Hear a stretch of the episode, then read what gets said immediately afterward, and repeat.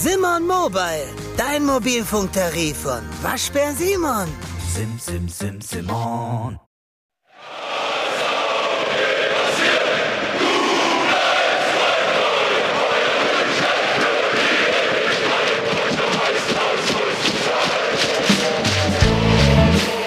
Mia Sanroth, der Podcast rund um die Männer, Frauen, Amateure und die Jugend vom FC Bayern München.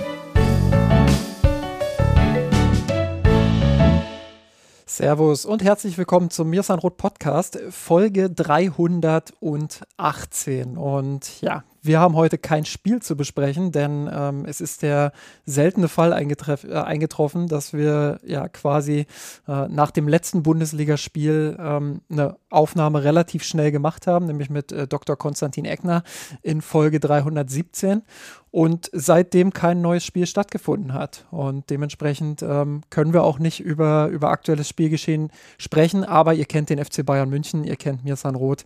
Es gibt immer Themen, über die wir sprechen können. Und das machen wir heute in einer Runde zu dritt. Nämlich einmal ist ähm, ein altbekanntes Gesicht oder eine altbekannte Stimme, besser gesagt. Wir sind ja hier im Podcast mit dabei, nämlich äh, Georg Haas, der alte Hase, wie er immer so schön selber sagt, mit Doppel-A natürlich. Äh, schön, dass du mit dabei bist, Georg. Hi Justin, ich freue mich. Und dann haben wir heute einen Neuzugang mit dabei. Ähm, ihr konntet ihn bereits, ich glaube, einmal bei uns im Blog lesen.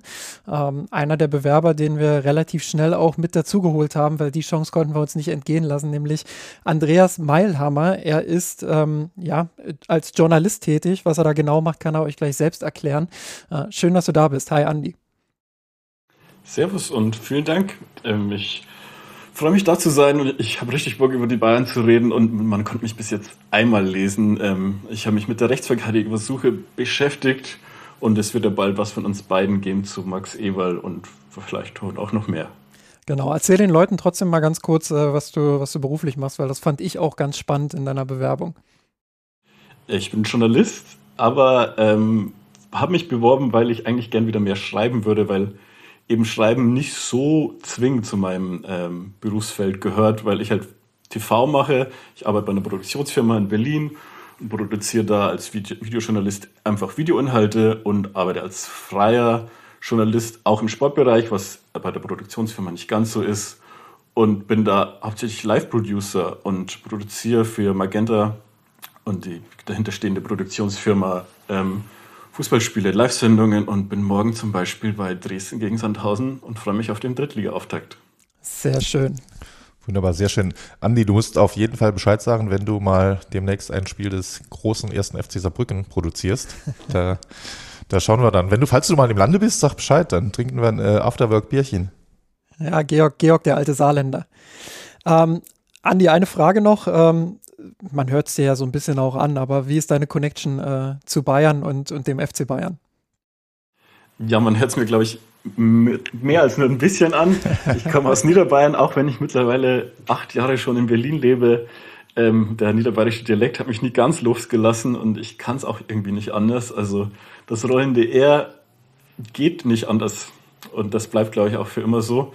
Und äh, ich komme aus so einem kleinen Dorf in Niederbayern und da ist das Einzige, was wichtiger ist als die katholische Kirche, der FC Bayern. Und das haben wir mein Großvater und mein Vater auch genauso in die Wiege gelegt. Ach, Wunderbar. Schön. Gut, dann äh, lass uns mal noch oder lasst uns mal noch, ähm, ich bin es gar nicht mehr gewohnt, dass wir zu dritt aufnehmen, ihr merkt ähm, aber ist ja umso schöner, dass wir endlich mal wieder eine Runde zu dritt haben, ähm, noch über so ein paar Dinge sprechen. Ich habe auf Instagram ähm, über eine Ankündigung gesprochen, ähm, nämlich ähm, eine für uns besondere Ankündigung vor allem. ich hoffe auch für die HörerInnen und LeserInnen, dass es eine besondere Ankündigung ist, nämlich, wir haben es ja in der Vergangenheit auch schon mal angedeutet, ab Montag wird es dann auch offiziell möglich sein, Mirsan Roth mit oder per Überweisung und äh, PayPal zu unterstützen. Ähm, ich freue mich schon sehr darauf, dass wir das dann öffentlich machen kann ähm, und hoffe natürlich, dass das ähm, euch den ein oder anderen Euro auch noch entlocken kann. Denn äh, warum solltet ihr Mirsan Roth unterstützen? Ich glaube, das ist äh, eine Frage, die sich vielleicht der ein oder andere oder die eine oder andere auch schon mal ähm, gestellt hat. Mirsan Roth wurde ja 2012 gegründet und eine der Hauptgründe oder eines der Hauptgründe war, Berichterstattung anders anzugehen als viele von den großen Medien. Ähm, unsere Taktikanalysen, Finanz- und Spielberichte, historische Beiträge, die ihr jetzt auch unter der Woche lesen konntet, ähm, unser Content zu den Frauen und zum Campus, äh, nicht zuletzt auch dieser Podcast hier. Ähm, das ist in Quantität und Qualität ähm, da möchte ich gerne auch mal dick auftragen, ähm, ist das einzigartig, äh, was, was den FC Bayern angeht. Ähm, und deshalb glaube ich, ähm, dass wir als unabhängige Plattform, ähm, als Plattform, die euch nicht auf der, auf der Werbung, äh, auf der Seite mit Werbung zu, ihr wisst schon, ähm, dass das einfach unterstützenswert ist. Wir verknüpfen die Perspektive von Fans mit journalistischen Ansprüchen äh, und ich glaube, das macht uns besonders und ähm, ihr werdet am Montag auch noch mehr Gründe darüber lesen, äh, warum ihr Mirsan Roth unterstützen solltet. Ähm, wir wollen uns selbst nicht nur tragen, wir wollen auch den AutorInnen und äh, Beteiligten am Team eine entsprechende Entlohnung zahlen und dafür brauchen wir ich spreche dich als Hörer oder Hörerin jetzt mal ganz direkt an, brauchen wir dich als ähm, Unterstützer oder Unterstützerin. Ähm, und wir hoffen darauf, ähm, ja, dass, dass ihr dazu beitragt oder dass du dazu beiträgst, äh, Mirsan Roth dort ähm, so ein bisschen auch auf die nächste Ebene zu bringen, aber eben auch ähm, uns dabei zu helfen, dass diese Quantität, und ihr müsst da, glaube ich, auch nur in die vergangenen Tage schauen, ähm, was da jetzt alles passiert ist. Da werden wir gleich auch noch mal ganz kurz drüber sprechen aber wie viel Content wir jetzt produziert haben, äh, wie viel da jetzt auch gerade im, im Podcast ähm, äh, passiert ist. Ähm, ich glaube, ähm, dass das unterstützenswert ist und wenn das in Quantität und Qualität so bleiben soll, dann brauchen wir dich als Unterstützer. Äh, denk drüber nach und ähm, ja, das mein, mein Appell ganz früh im Podcast. Ähm, Georg, wir haben ja jetzt ähm, auch diesen Bewerbungsprozess, wir haben schon ein paar Mal drüber gesprochen. Ähm, Du bist ja jetzt äh, schon einige Zeit bei mir, Sanrot. Ich glaube, äh, der Slack, also unsere Kommunikationssoftware, war in den letzten Wochen so aktiv wie lange nicht mehr. Das kann man ungefähr so sagen. Jetzt, wo du sagst, äh, du bist ja äh, Admin, du kannst es da mal eine, eine Auswertung machen. Slack gibt das her, glaube ich, irgendwie, wie viele, ja, ja. wie viele Nachrichten geschrieben wurden und alles, ne, wäre wär mal interessant. Aber genau, nee, es ist wirklich, äh, es ist eine, eine, eine schöne Phase gerade, eine intensive Phase, quasi fast im äh, Tagesrhythmus äh, stellt äh, Justin oder lädt Justin im ersten Schritt neue Leute ein in unseren Slack, die stellen sich dann vor, dann gibt es ein kleines Aufnahmeritual äh, und äh, genau, und dann ist es super happy, die Leute alle kennenzulernen. Wir hatten ja manchmal vorher schon uns ein bisschen gemeinsam über die Bewerbungen ausgetauscht und dann, dann ordnet man das zu, dem äh, Probeartikel oder ähnlichem und dann kommt man natürlich meist irgendwie direkt ins Gespräch. Umso schöner ist es aber jetzt äh, quasi gerade Live-Experience. Äh, Andi und ich hatten jetzt noch nicht miteinander gesprochen, mit also so echten Worten, sondern bisher nur geschrieben. Insofern auch gerade äh, eine ganz schöne Phase. Und äh, genau, schauen wir mal, was noch passiert. Wichtig ist natürlich, äh, wir sind jetzt schon, ich glaube, wir sind schon stärker gewachsen, als wir es überhaupt auch nur ansatzweise vorhatten. Ja. Und ich glaube, da müssen wir einfach auch ein Stück weit so offen sein und so fair allen gegenüber, deren Bewerbungen quasi noch im äh, Prozess sind. Der Prozess ist nie in dem Sinne abgeschlossen. Ne? Wahrscheinlich auch, ich sage das jetzt einfach mal so frei raus äh, über meinen Chef hinweg, auch wenn irgendwann wir keine offizielle Ausschreibung haben und irgendjemand im März oder Mai mal die Idee hat, hey, ich hätte da einfach Bock mitzumachen. Initiativ bewerben geht natürlich immer. Heißt aber umgekehrt auch für, falls jetzt, wie gesagt, äh, ist jetzt nicht, dass jetzt irgendwer, wer noch nicht offiziell dabei ist, keine Chance mehr hätte. Im Gegenteil, äh, einige Prozesse laufen noch, einige Bewerbungen äh, sind quasi noch offen. Äh, ja, wir, wir müssen ganz ehrlich sagen, wir wissen noch nicht genau, wo und wie es jetzt äh, klappt. Wir müssen halt auch aufpassen. Äh, es ist jetzt schon, ich sag mal, für Justin, ich krieg's ja mit, enorm viel Arbeit halt. Wir müssen die Leute natürlich auch, wir wollen die auch, wie sagt man heute so neudeutsch so schön, vernünftig onboarden und ja. nicht irgendwie alle einladen und uns dann nicht um die kümmern können. Wie geht das überhaupt? Wie äh, was sind so unsere Redaktionsstandards, wie läuft das technisch ab, einen Artikel zu schreiben, hochzuladen, da gehört so viel dazu, äh, interne Abstimmung, was ist unsere Erwartung an die Leute im täglichen Doing, was ist ihre Erwartung an uns, was brauchen wir da alle gegenseitig, das ist richtig viel Arbeit und da müssen wir schauen, wir hatten nicht damit gerechnet, dass so viele Leute kommen, wir müssen schauen, was wir bewältigen können und äh, wie wir damit umgehen werden. Wir sind super happy drüber, bitten aber dann um Verständnis bei denjenigen, wo es jetzt vielleicht noch nicht oder äh, nicht geklappt hat oder äh, klappen wird. Genau, ich werde mich da auch bei den, bei den Leuten, wie gesagt, ich habe das ja auch äh, vor ein paar, paar Folgen schon mal angekündigt, ich werde mich auch bei allen melden, die sich bei uns beworben haben. Ich habe die Mails immer noch im Blick und äh, wenn bisher keine Antwort kam, dann ist das ähm, keine eindeutige Entscheidung in, in irgendeine Richtung. Also ähm, ich werde da auf jeden Fall noch antworten und, und ich werde äh, werd da auf jeden Fall schauen, dass ich auch mit entsprechendem Feedback dann an euch rantrete. Ähm, wir haben jetzt, um es mal konkret zu machen, sechs neue bei uns. Ähm, Sophia war ja die erste, die uns verstärkt hat, die wir auch offiziell relativ schnell angekündigt haben, ähm, die sich bei uns so ein bisschen um Social Media, Grafikdesign etc. kümmert. Ähm, habt ihr ja auch bei dem, bei dem Delicht-Artikel damals gesehen, relativ früh im Januar. Ähm, dieses fantastische Titelbild, das sie dort äh, illustriert hat, ähm, aber auch auf Social Media, hinterlässt sie bereits ihre Spuren. Und dann haben wir eben auch äh, verschiedene Autoren mit, mit dazu gewonnen, mit äh, Jonas, mit Elisha, die beide auch schon Artikel geschrieben haben. Ähm, wir haben noch einen Andreas bei uns im Team. Also äh, Andreas scheint so, scheint so äh, der Name dieses Bewerbungsfensters zu sein, wenn man so will. Ähm, auch von ihm werdet ihr sehr bald was lesen. Auch der bringt, bringt sich schon sehr, sehr aktiv ähm, mit ein. Ähm, dann haben wir, wie gesagt, äh, auch heute wieder vorgestellt, äh, haben wir Andi, ähm, und dann muss ich gerade überlegen, äh, Florian habe ich, glaube ich. Florian noch. hast du noch vergessen. Genau, genau. Florian ja. war ja auch schon im Podcast zu Gast, ähm, Experte für die Frauen, aber eben auch äh, bei den Männern sehr interessiert. Also wir haben uns da ähm, Elisha auch mit seinem historischen äh, Nischenwissen, sage ich mal, ähm, super spannend. Ähm, Jonas ähm, mit, seinem, mit seinem taktischen Wissen, ähm, Andi als Journalist. Ähm, äh, also das, da sind ganz, ganz verschiedene äh, Interessenbereiche auch dabei, die sehr, sehr gut zu mir San Rot passen und ich freue mich einfach auch auf den kommenden Content. Äh, bin super happy, wenn ich, wenn ich drauf schaue, unabhängig jetzt davon, du hast gerade gesagt, dass es viel Arbeit ist äh, und dass der ein oder andere Tag auch mal ein bisschen länger als acht Stunden äh, ging, was die Arbeit anging. Aber ähm, ich bin einfach super happy, wenn, wenn ich sehe, was, was auf unserer Seite gerade passiert. Ähm, und äh, ich weiß nicht, ich weiß nicht, wie es dir geht, Andi. Ähm, du, du bist ja jetzt, äh, du siehst das ja den ganzen Slack und mir ist dann rot und äh, das, das interne quasi, was du jetzt siehst, ähm, siehst das ja aus einer ganz anderen Perspektive als wir alten Hasen. Ähm, wie waren denn für dich so die, die ersten Tage? Das kann ich nur empfehlen. Also ich habe mich sehr nett aufgenommen gefühlt und vor allem ähm, der, der Talk hat mich gleich abgeholt im Slack, weil ich nicht so die Freunde habe, mit denen ich mich über den Bayern austauschen kann und da wird wirklich alles haarklein besprochen. Das ist schon mal sehr gut. Und es hat mich auch überrascht, wie strukturiert äh, und doch sehr professionell alles ist. Also nicht, dass ich euch unterstellt hätte, es wäre nicht so, aber ich habe Aber so ein kleines bisschen eben doch, ne? nee, ich habe, ich wollte, meine eher, ich habe nee, professionellen Arbeitgebern ja. schon ein schlechteres Onboarding bekommen. Deutlich schlechter. ich weiß, wovon du redest, kenne ich auch alle. Leider, also sowohl als Arbeitgeber als auch als Arbeitnehmer. Ne? Es, es ist halt wirklich, es ist, äh, äh, man unterschätzt es oft und glaubt, ja, wieso, die, die sind doch jetzt da, das wird schon alles klappen. Die werden sich melden, wenn sie Fragen haben. Ne?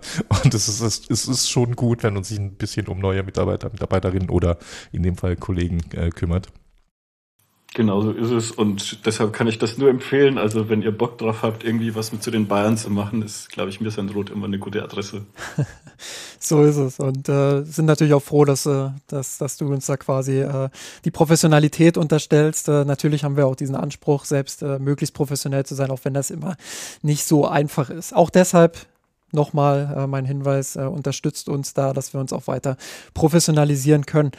Ähm, ein Hinweis noch und dann starten wir auch inhaltlich äh, zum FC Bayern. Ähm, in dieser Folge kann es sein, dass Werbung geschaltet wird. Das liegt daran, dass wir äh, mit Podigy, ähm, unserem Hoster, quasi äh, eine Art Partnerschaft haben, in der äh, Podigy über einen Drittanbieter uns Werbung äh, schalten kann in den Podcast. Ähm, das passiert nicht in jeder Folge, wie ihr in der Vergangenheit vielleicht mitbekommen habt, äh, aber für uns ist es gut, wenn es in, in einer Folge passiert, weil das bedeutet, dass wir dann mit dieser Werbung auch Geld ein, einnehmen. Ähm, wir haben aber keinen direkten Einfluss darauf, welches Unternehmen jetzt konkret ähm, diese Werbung schaltet.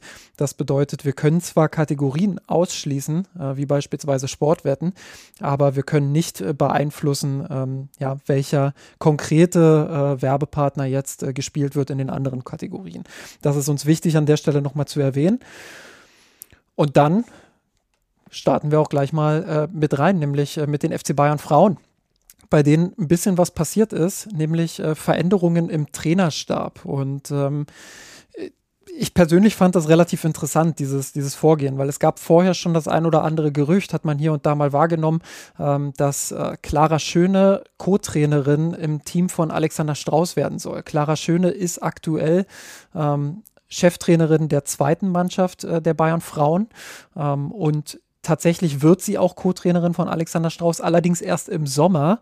Und äh, paar Tage zuvor, zur Überraschung aller, die vorher schon mal von dem Gerücht Schöne gehört haben, hat der FC Bayern bekannt gegeben, dass Moritz Volz neuer Co-Trainer bei den Bayern Frauen wird im Trainerteam von Alexander Strauß. Ähm, Volz hat unter anderem mal beim FC Fulham und beim FC St. Pauli gespielt, hat auch mal äh, beim FC Bayern als ähm, ja, wie sagt man, äh, so, so, eine Besichtigung gemacht quasi. So hospitiert. Also, genau, als, danke, das ist das Trainer. Wort. Äh, also hat eine Hospitation dort gemacht, äh, dementsprechend äh, kommt da so ein bisschen auch der Kontakt wahrscheinlich her äh, und übernimmt jetzt diesen, diesen Co-Trainer-Job bis zum Sommer und dann übernimmt Schöne. Mal unabhängig jetzt davon, äh, bei welchem Club Georg ähm, ich weiß nicht, ob ich der Einzige bin, den das äh, Vorgehen da so ein bisschen, so ein bisschen überrascht hat.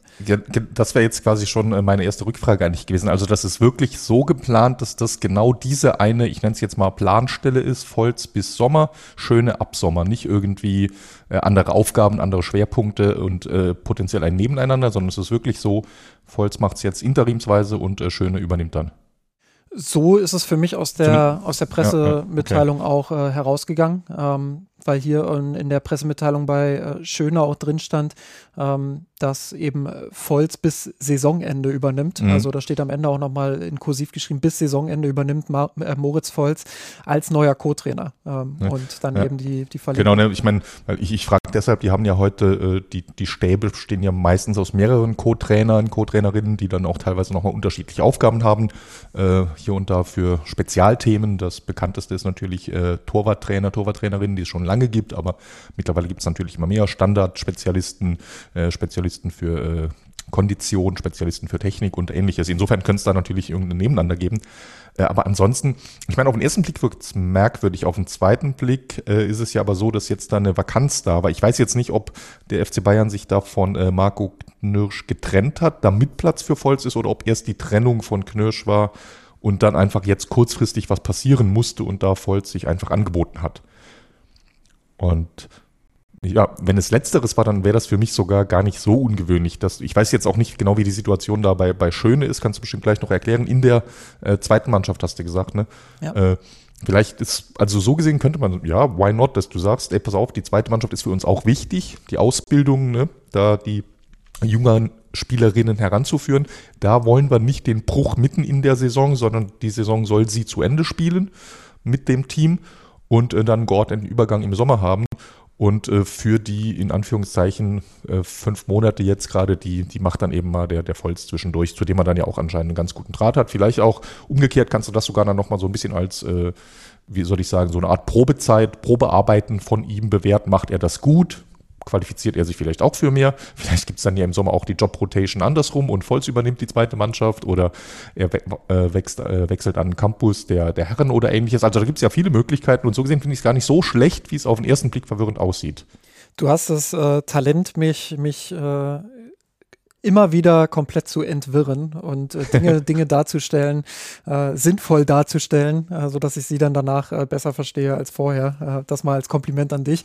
Ansonsten, ähm, was, was äh, Marco Knirsch angeht, ähm, der 40-Jährige hat tatsächlich äh, am Ende des Jahres auch aufgehört. Also da war eine Stelle vakant. Ähm, das heißt, sie musste auch besetzt werden. Es ist ja im, im Fußball der Frauen immer noch so, dass Trainerteams und Trainerinnen-Teams äh, tendenziell eher unterbesetzt sind, wenn man sie mit den, äh, mit den Riesentrainerteams bei mhm. den Männern auch vergleicht. Äh, insofern, ich bin grundsätzlich auch ein Fan von, von breiten Trainerteams. Also wenn ich da an so Dinge denke wie Einwurfspezialisten beim FC Liverpool und so, äh, immer her damit. Also das finde ich, finde ich total, äh, total gut, wenn es dann auch sinnvoll ist am Ende. Ähm, sich in einzelnen Bereichen zu, zu verstärken. Und das bedeutet ja auch, dass man differenziert trainieren kann. Insofern ähm, wäre sogar ein breiteres Trainerteam äh, bei den Bayern Frauen, was, äh, was erstrebenswert wäre aus meiner Sicht, auch wenn das Team schon deutlich breiter aufgestellt ist als noch äh, vor einigen Jahren und, und äh, auch im Vergleich zu anderen Teams. Aber grundsätzlich äh, bin ich da mal ein Fan davon, sich möglichst breit auch aufzustellen. Ähm, ja, was Volz angeht, äh, glaube ich, hast du schon alles gesagt. Ich versuche mal, ähm, das über Schöne loszuwerden, was, was, äh, was, ja, was ich weiß über sie. Ähm, Bianca Rech hat sie als sehr talentierte Trainerin auch in der Presseankündigung ähm, bezeichnet. Ich glaube, es wäre auch kontraproduktiv, wenn sie jetzt geschrieben hätte oder, oder gesagt hätte, äh, sie ist nicht so talentiert. Ähm, aber trotzdem, trotzdem ähm, muss ich ihr dazu stimmen. Also das, was ich von ihr gehört habe, ist, dass sie äh, im Umgang mit den Spielerinnen, also zwischenmenschlich sehr, sehr stark ist. Ähm, dann, ähm, dass sie auch in der Arbeit mit den Spielerinnen im Trainingsalltag äh, durchaus in der Lage ist, auch die Spielerinnen voranzubringen. Ähm, ich glaube, dass sie ja, das äh, Kompetenzteam von Alexander Strauß da durchaus auch verstärken kann. Ähm, habe ja mit Alexander Strauß auch äh, schon damals mal das Interview geführt und auch den ein oder anderen Berührungspunkt gehabt und ihn so ein bisschen auch, ähm, will jetzt nicht, äh, nicht sagen, dass ich ihn kenne oder so, aber schon so ein bisschen auch kennenlernen dürfen. Ähm, dementsprechend ähm, glaube ich, dass er auch ein sehr umgänglicher Typ ist, dass er fachlich sehr, sehr tief auch reingeht. Ähm, da bin ich echt gespannt, äh, inwiefern die, die Zusammenarbeit mit Schöne da vielleicht auch dann nochmal äh, neue Perspektiven öffnet. Ich glaube, dass er dafür immer sehr offen ist und immer auch den Austausch sucht. Ähm, also ich freue mich darüber, äh, dass Schöne diesen Sprung geschafft hat von der zweiten Mannschaft in die erste und bin da äh, tatsächlich auch guter Dinge, dass sie, dass sie das Team verstärken kann und eben auch nochmal eine andere Perspektive reinbringen kann. Nicht zuletzt auch Stichwort Diversität. Manchen kommt es äh, zu den Ohren raus, aber ich finde ähm, grundsätzlich einfach, dass, dass viele Trainerinnen auch nochmal einen ganz anderen Blick auf, auf die alltägliche Arbeit haben und äh, grundsätzlich auch auf den Fußball. Äh, deshalb finde ich auch das äh, aus dieser Perspektive sehr, sehr gut. Ja, glaube ich auch nicht. Zumindest teilweise im Trainerteam. Ich würde jetzt auch nicht irgendwie zwingend eine, eine Quote und sagen, äh, abwechselnd muss immer Cheftrainer, Cheftrainerin sein oder ja. sonst was. Aber zu sagen, ich habe da eine, eine äh, Frauenperspektive im führenden Trainerteam, das, das kann ja nur sinnvoll sein. Und abschließend zu den Frauen noch. Ähm, es wurde eine Verpflichtung bekannt gegeben. Also wir haben ja letzte Woche schon mit äh, Konstantin darüber gesprochen, dass äh, Lina Magul den FC Bayern verlassen hat. Ähm, wir haben darüber gesprochen äh, in der Vergangenheit häufig, dass sich Magda Eriksson ein bisschen schwerer verletzt hat. in der Innenverteidigung gibt es also durchaus die ein oder andere Baustelle. Ähm, die wurde jetzt so teilgefüllt, sage ich mal, nämlich mit Linda Sembrand, die 36-jährige Schwedin kommt quasi von, von Juventus Turin äh, dementsprechend, ähm, ja, ähm, eine relativ erfahrene Spielerin, eine Spielerin, die viele Spiele schon auf dem Buckel hat, ähm, die aber in den letzten Jahren relativ wenig Stamm gespielt hat, vor allem in dieser Saison keine große Rolle bei Juve gespielt hat. Ähm, bin da echt gespannt, wie schnell sie sich da auch zurechtfinden kann. Ähm, es ist relativ klar, dass sie eine Übergangslösung ist. Das äh, ist, äh, das kommt mit dem Alter allein schon, also mit 36. Sagen, 36 ist eine Hausnummer. Ja, also das äh, gerade bei den Frauen auch, wo ja viele mhm. ihre Karriere schon deutlich früher auch beenden, ähm, ist das ist das schon auch eine Hausnummer. Aber ähm, ja, es ist eine Übergangslösung, wie gesagt. Also Eriksson ist verletzt, ähm, dann spielt ähm, äh, Tainara den, die, die, die Copa America. Ähm, also das, das wird schon äh, sehr, sehr interessant dort in der, in der Innenverteidigung bei den Bayern. Deshalb musste was getan werden. Und wir kennen es ja auch von den Männern und werden ja nachher auch drüber sprechen. Ähm, das Wintertransferfenster eignet sich eher nicht dazu, langfristige Entscheidungen zu treffen, beziehungsweise da langfristige äh, Transfers zu tätigen. Das passiert sehr, sehr selten. Meistens sind es dann eben doch Übergangslösungen, die, die bis zum, ähm, bis zum Sommer getätigt werden. Deshalb, ja, kann ich diese, diesen Transfer jetzt nicht wirklich, äh, nicht wirklich einordnen, ehrlich gesagt. Ich kann jetzt nicht sagen, das ist ein super Transfer, das ist ein schlechter mhm. Transfer. Ähm, einfach, weil man mal gucken muss, wie ist ihr Niveau. Also das ist wirklich ganz schwer einzuschätzen. Ja, im, im Zweifel einfach mindestens mal was für die Kadertiefe. Ne? Und insofern alles andere wäre dann zumindest mal nicht, nicht sicher planbar. Ja, und sie passt auch so ein bisschen in das skandinavische Bild der, der Das stimmt, ja. Also das ist ja, das ist ja auch ein Punkt, der noch mit dazukommt. Dein Hobby ist es, deine Freunde und Familie so richtig zuzutexten? Dann hat Simon Mobile, der Mobilfunkanbieter von Waschbär Simon, den perfekten Mobilfunkvertrag für dich. Denn Simon Mobile bietet satte 12 GB schon ab 8,99 Euro im Monat. Und wenn es ein bisschen mehr sein darf, entscheide dich doch einfach für 17 oder 27 GB im Monat. Egal was du wählst, du kannst dich jeden Monat flexibel neu entscheiden und bekommst zum Start nur für kurze Zeit nochmal ein 100 GB Geschenk obendrauf. Kündigen oder einfach mal eine Pause einlegen geht bei Simon Mobile ebenfalls monatlich ganz flexibel. Und das ist noch nicht alles. Gibst du auf simonmobile.de oder in der App den Code Podcast2 beim Vertragsabschluss ein, gibt es nochmal jeden Monat 2 GB zusätzlich on top. Nochmal der Code Podcast2, die 2 als Zahl geschrieben. Das Angebot ist nur bis zum 13. Mai 2024 gültig, also Worauf wartest du? Alle weiteren Infos gibt's auf simon.link slash podcast. Dann sprechen wir jetzt über die Männer, die unter der Woche im Trainingslager in Portugal waren und äh, dort mehrere Tage trainiert haben.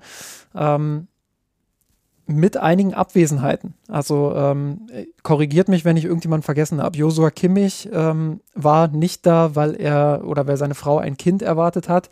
Ähm, auch Neuzugang Eric Dyer ist abgereist aus demselben Grund.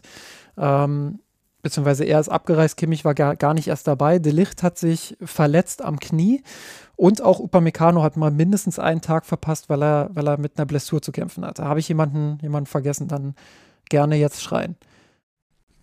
Ich glaube nicht. Ähm, es ist halt wieder die Problemposition in der Innenverteidigung anscheinend, die sich verletzen oder in der Defensive, aber das ist auch fast alles, was ich so mitbekomme. Man hat immer nur mitbekommen, wer nicht da ist und nicht wer da ist und was passiert. Ja, du sprichst es schon an, Problemposition in Verteidigung. De Licht, ähm, da wurde erst berichtet, der fällt länger aus, ähm, der hat sich wohl eine Kapselverletzung zugezogen. Jetzt scheint es doch nicht so schlimm gewesen zu sein, zumindest war er am heutigen Freitag wieder im Training. Ähm, es wird morgen am Samstag äh, im Abschlusstraining gecheckt, ob er ob er fähig ist zu spielen gegen Werder Bremen. Ähm, hat er selbst auch in einem Interview nochmal gesagt, dass er glaubt, dass er sich in der Hinrunde auch deshalb verletzt hat, äh, weil es einfach keinen Ersatz gab und weil er spielen musste, auch nach seiner Verletzung und da einfach wieder zu früh reingestartet ist. Äh, das, das ist schon eine prekäre Situation da hinten, Andi. Ja, absolut. Und das ist jetzt die Frage, werden wir ihn dann sehen am Sonntag oder doch nicht, wenn, wenn er Angst hat, wieder sich wieder zu verletzen? Oder sehen wir das erste Mal Eric Dyer? Eric Dyer ist halt wirklich, ich habe es auch geschrieben, ich sehe ihn eher in der Dreierkette und im defensiven Mittelfeld in so einer hoch aufrückenden Viererkette würde ich ihn das nicht als seine stärkste Position sehen, aber dafür ist er ja wahrscheinlich gekommen. Also ich bin gespannt, wer da den Vorzug erhält. Ich würde für mein Managerspiel würde ich mir wünschen, dass es die Licht ist, aber Ähm, und auch allgemein würde ich mir wünschen, dass der besser in Form kommt, da ich eigentlich recht überzeugt bin von mir. Ich weiß, Tuchel ist nicht der allergrößte Fan, da in, in der Spieleröffnung nicht der allerstärkste ist, aber ich schätze ihn eigentlich für die Zweikampfstärke, für die Präsenz.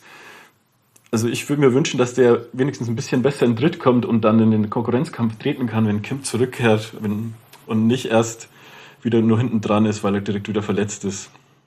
Ja, ne, also das ist vom, vom Timing her ist das für den Licht ja wirklich, also unglücklicher geht's ja gar nicht. Das hier wäre jetzt ja seine garantierten vier Spiele in Folge gewesen, äh, während, während Kim beim Asien Cup bei der Asienmeisterschaft ist. Und da hätte er sich festspielen können, hätte seine Form stabilisieren können, hätte einfach ein klares Statement setzen können für seine äh, Ansprüche als Stammspieler. Das ist jetzt wirklich richtig bitter, dass er das jetzt nicht machen kann oder zumindest eingeschränkt machen kann.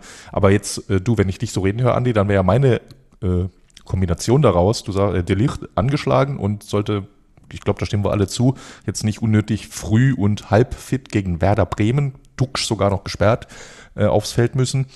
Und ähm, ja, dann bleibt ja fast nur noch Leon Goretzka als Alternative. Ne? Könnte er sich mal wieder als Innenverteidiger zeigen?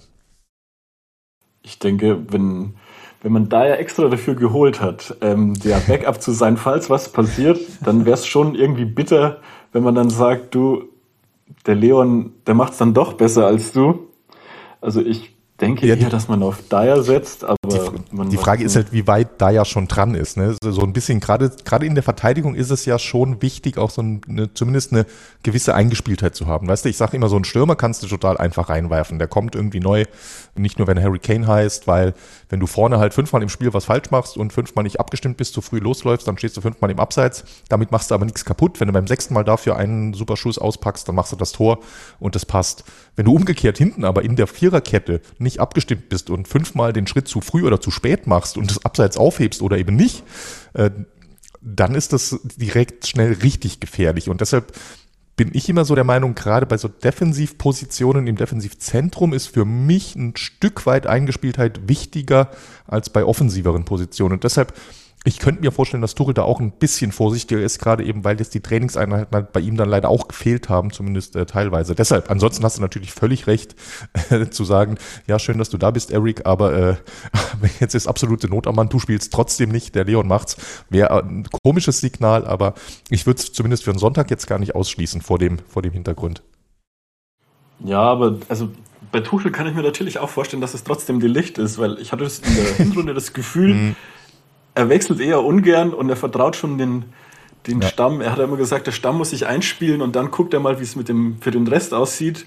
Und ich dachte auch, äh, ich glaube, es war der Pokal, was gegen Saarbrücken nach dem Dortmund-Spiel, wo Upamecano wieder fit wurde ja. und dann sofort auch im Pokal wieder ran musste, wo ich mir dachte, könnte der nicht mal jetzt die, die mhm. Durchschnaufpause bekommen, weil der, der hatte eine Stunde, konnte der in, in Dortmund spielen, länger ging es nicht und dann muss er im Pokal unter der Woche gegen Saarbrücken ran aber da gab es keine Gnade von Tuchel. Ich glaube, ja, andersrum, andersrum war es. Ne? Also das war ja erst das Saarbrücken-Spiel. Ähm, das, das Saarbrücken-Spiel war Stimmt. ja und dann kam das Dortmund-Spiel. Aber das war relativ, also das ändert an der Argumentation nur wenig, weil es war trotzdem so, dass äh, Upamecano da relativ schnell wieder, wieder auch äh, bei 100 Prozent sein musste und, und auch spielen musste.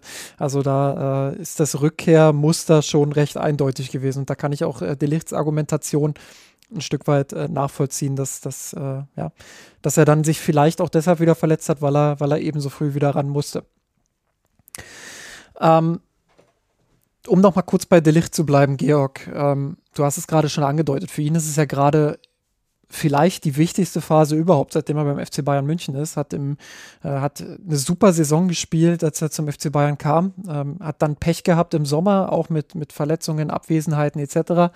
Ähm, kommt dann zurück, Kim wurde verpflichtet, äh, spielt erstmal Stamm mit, mit Upamecano, äh, das heißt, der Licht ist da hinten dran, dann gibt es wenig englische Wochen zum Saisonstart, das bedeutet, dass der Licht auch da eher wenig Spielzeit kriegt, äh, tendenziell sogar keine, kommt dann zurück, zeigt eigentlich relativ früh, ich bin da und, und will auch, äh, bin auch gewillt, hier diesen Stammplatz wieder zurück äh, zu erarbeiten. Hat gute Leistung gezeigt, verletzt sich dann, ähm, was ja so ein bisschen sich durch seine ganze Saison dann auch gezogen hat äh, und bleibt dementsprechend immer hinten dran. Ähm, was, was erwartest du dir jetzt auch mit Blick auf die Gerüchte, die ja jetzt äh, immer lauter werden, auch, ähm, dass Delicht jemand sein könnte, der den Verein im Sommer dann auch verlässt? Äh, ja, ich, ich sag mal, das, das hängt insofern ein Stück weit zusammen, wenn ein neuer hochkarätiger Innenverteidiger käme, Klammer auf, der oft und viel gehandelte äh, Araujo, fand ich sehr schön, wie ihr ihn äh, versucht habt, richtig auszusprechen, du und Konstantin. ähm, äh, Ne, aber angenommen, äh, Araujo käme, dann ist kein Platz für zusätzlich über Meccano, Kim und Delicht. Punkt. Vier so teure Innenverteidiger kannst du dir nicht leisten von den Defen in der Regel Innenverteidiger rotierst du ein bisschen weniger als beispielsweise auf dem Flügel, Verletzungen außen vor. Alleine schon, weil du Innenverteidiger ja normal nicht während Spielen äh, auswechselst. Da bringst du ja nicht in der 60. Mal einen frischen Innenverteidiger. Die, die spielen in der Regel durch. Ne? Das heißt, da brauchst du eigentlich nur drei Hochkaräter und dann äh, dahinter Backups oder äh, Talente oder ähnliches. Das heißt, wenn ein neuer Wunsch Innenverteidiger kommt für Tuchel, dann muss einer der drei bisherigen gehen. Und äh, Stand jetzt würde viel für äh, würde am meisten für die Licht sprechen, machen wir uns nichts vor. Was mich tatsächlich grundsätzlich wiederum, das ist die, die Personal lässt, lässt mich irgendwo ratlos zurück, weil ich fand das auch schön, äh, Konstantin hat es in der letzten Folge so beschrieben. Er hat da so äh, erklärt, den Case, ich sag mal, für Araujo gemacht und ihn so ein bisschen mit Van Dijk verglichen, halt diese, diese Gabe auf dem ganz hohen Level nochmal ein bisschen herauszustechen und wirklich gerade diese überragenden Defensivleistungen, so auch hochkarätige Stürmer komplett aus dem Spiel zu nehmen. Und eigentlich war es genau das, was ich auch in Licht gesehen habe und ihm zumindest als Potenzial zutraue, was er ja auch in der Rückrunde vor allem vergangene Saison auch gezeigt hat teilweise. Ne? Und quasi überspitzt gesagt, das, was Licht schon gezeigt hat und kann, dafür jemand anderen wieder zu suchen, weil man es Licht ja nicht mehr zutraut, irgendwie ich, ich komme darauf noch nicht ganz klar. Helft, helft ihr mir, erklärt ihr mir das. Ähm, das. Das Ding ist ja bei, also Konstantin hat das zwar letzte Woche gesagt, aber ich glaube, kurz darauf wurde er dann, ja, wurde, wurde Araucha dann äh, komplett ab, abgekocht. ja, ist korrekt. Und hat also, natürlich die, sorry, Klischees, aber die, äh, wenn du schon ein schlechtes Spiel hast als äh, uruguayischer äh, Defensivspieler, dann, dann machst du natürlich auch keine 90 Minuten, sondern holst dir einen Platzverweis und gehst. Ja, aber grundsätzlich sehe ich das, sehe ich das eigentlich äh, wie du. Ich finde auch, dass Delicht ähm, jemand ist, der der das Potenzial dazu hat, eine absolute Defensivmaschine zu sein und das er auch bewiesen hat schon. Ähm, ich finde, das ist so einer dieser Verteidiger. Äh, ich glaube, in, in, der Umgangssprache sagt man, der hat Bock aufs Verteidigen und das merkst du ihm einfach auch an. Ähm, also, dass das jemand ist, der, der die Zweikämpfe wirklich auch hartnäckig führt und die unbedingt gewinnen will und gleichzeitig aber auch eigentlich, eigentlich ein sehr gutes Verständnis für äh, Stellungsspiel etc. Da, da, widerspreche ich jetzt so ein bisschen äh, dem, dem Doktor aus der vergangenen Woche, aber ähm, eigentlich finde ich schon, dass er in der Lage ist, auch taktisch sich dort ähm, gut zu positionieren und äh, Dinge auch äh, vorauszusehen, was ihn für mich so ein bisschen auch unterscheidet von äh, Kim beispielsweise, den ich mitunter bisschen zu hektisch finde, also ein bisschen zu, zu sehr, da, da ist vielleicht zu viel Lust aufs Verteidigen da, also der, der rückt dann ein bisschen zu häufig, äh, zu früh auch aus der Kette raus, äh, öffnet dadurch dann einen Raum hinter sich, der bespielt werden kann. Auch er ist ein hervorragender Zweikämpfer, könnte aber genau in dem Bereich noch besser werden. Ähm, ja, und Delicht, ähm, würde ich zumindest mal noch die Zeit geben, in den kommenden Wochen sich zu stabilisieren, wenn es denn sein Körper auch zulässt, ähm, dass er da auch wirklich mehrere Spiele absolvieren kann, um genau das dann auch zu schaffen, ähm, dass er da wieder hinkommt auf dieses Level. Ich glaube, dass der Delicht, wie wir ihn jetzt gegen Hoffenheim gesehen haben, mit diesen Stellungsfehlern, insbesondere in dieser einen sehr unruhigen Phase, äh, dass das nicht der Delicht ist, den äh, der er sein kann und äh, dass das nicht viel über seine Qualitäten im Stellungsspiel auch aussagt. Ja, Andi, was denkst du? Sehen wir den Tausch, die Licht Araujo, oder setzt sich die Licht beim FC Bayern durch und darf und will bleiben? Schwer zu sagen. Also ich verstehe es auch überhaupt nicht, wo das, wo das herkommt, als die Bayern einen Abwehrchef gesucht haben und es diverse Kandidaten gab. Und dann fiel irgendwann der Name Die Licht. Da dachte ich, ja, das ist ja total abwegig, dass Juventus den abgibt. Und war dann wirklich hoch erfreut, als der dann kam für auch, also jetzt nicht natürlich nicht umsonst, aber ich finde für einen okayen Preis, für einen Motor, also es ist jetzt nicht durch die Decke gegangen. Und nach der ersten Saison dachte ich, das ist jetzt der Abwehrchef der Zukunft, den man gefunden hat. Der Partner für Upamecano. Upamecano kann ein bisschen mehr mit dem Ball anfangen und steht ihm da gut zur Seite. Und dann wird da irgendwie eine Baustelle aufgemacht. Das verstehe ich ehrlich gesagt nicht so richtig. Vielleicht bin ich auch so ein bisschen biased, weil ich äh, die letzten beiden Spiele von Araujo gesehen habe und das war gegen Real und gegen Girona und das sah beides mal wirklich schlecht aus. Ähm, ich finde auch, dass der ja ein ähnliches Profil hat auch wie, also wie die Licht, weil mit dem Ball ist er auch nicht der Stärkste. Also ich, ich habe vielleicht schon mal das Wort Holzfuß verwendet, aber so schlimm ist es nicht. aber ähm, eine unglaubliche Maschine, also ein brutaler Körper, brutal zweikampfstark, aber jetzt der Spielmacher von hinten raus ist er auch nicht. Und ich weiß gar nicht, warum das diesen, gibt, aber ich habe das Gefühl, das ist irgendwie ein Ding bei Tuchel, weil bei Chelsea, als er bei Chelsea war, hatte ich auch öfter das Gefühl, es gibt nur Gerüchte um Positionen, um Zugänge bei Chelsea, die eh sehr stark besetzt sind. Da gab es immer Gerüchte um defensive Mittelfeldspieler, obwohl sie Conte, Jorginho, Kovacic hatten. Es gab Gerüchte um Rechtsverteidiger, obwohl sie Rhys James und Azpilicueta hatten. Ähm, dass er irgendwie gern mal eine Baustelle aufmacht, wo ich gar keine sehe.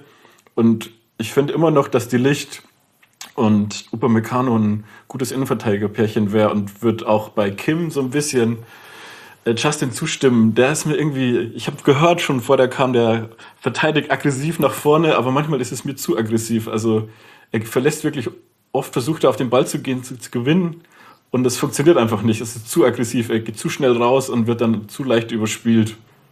Aber ich, also ich würde für die Licht plädieren, schlechter ist der Rachuche auch nicht. das ist eine schöne Formulierung.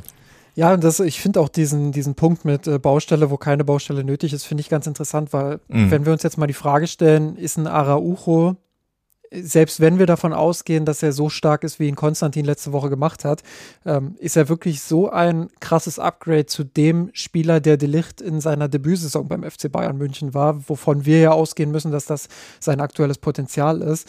Ähm, und ist es dann wirklich wert, diesen, diesen äh, Tausch dann sozusagen zu machen? Also du wirst ja dann, würdest ja in dem Fall dann versuchen, äh, für Delicht noch so viele Millionen einzusammeln wie möglich, um damit dann diesen Transfer von Araujo eben teil zu finanzieren. Ähm, und da bin ich mir auch nicht so sicher, ob das diesen ganzen Aufwand und dieses ganze Hin und Her und dann wieder, äh, vorhin hast du von Onboarding gesprochen, Georg, dann äh, den, den, den neuen Spieler quasi wieder äh, dort mit zu integrieren, ähm, in, inklusive auch der Frage, wie kommt er mit der Kultur in Deutschland dann auch mhm. zurecht? Das ist ja auch eine Frage. Ich glaube, von Uruguay ähm, zu Spanien ist es ein bisschen einfacher als äh, von Spanien nach Deutschland. Ich glaube, das wird schon auch nochmal ein Unterschied sein für ihn. Ähm, hat ja auch einen Grund, dass es nicht allzu viele Spanier in der Geschichte des FC Bayern München beispielsweise gab, auch wenn das in den letzten 10, äh, 15 Jahren natürlich massiv angestiegen ist, ähm, aus diversen Gründen. Aber ich habe da so meine Zweifel einfach, ohne jetzt äh, Araujo als Fußballspieler komplett bewerten zu wollen, aber ich habe meine Zweifel, ob es das wert wäre oder ob man sich nicht dann doch äh, von Anfang an auch mit seiner Energie äh, darauf fokussieren sollte, ähm, ja, ähm, die bestehende Innenverteidigung ähm, wirklich dann auch zu stärken, äh, auch, auch psychisch zu stärken, indem man denen signalisiert, ihr seid unser, unser Duo oder unser Trio ähm, und man hat ja in den letzten Jahren auch so viel rumgebastelt an der, in der Innenverteidigung, so viel Geld auch ausgegeben für Spieler. Und so richtig hundertprozentig zufrieden schien man ja nie zu sein. Und vielleicht sollte man wirklich mal anfangen, ähm, ja, mit dem zufrieden zu sein, was man hat, sozusagen. Ähm, weil, weil so schlecht ist das ja auch nicht, auch wenn wir auf Statistiken etc. schauen in dieser Saison. Da höre ich raus, wir haben auch gar nicht drüber gesprochen. Upamecano steht nicht zur Disposition. Also den Finden wir alle gut. Also ich bin ein großer Fan, aber wie ist eure Meinung dazu? Georg?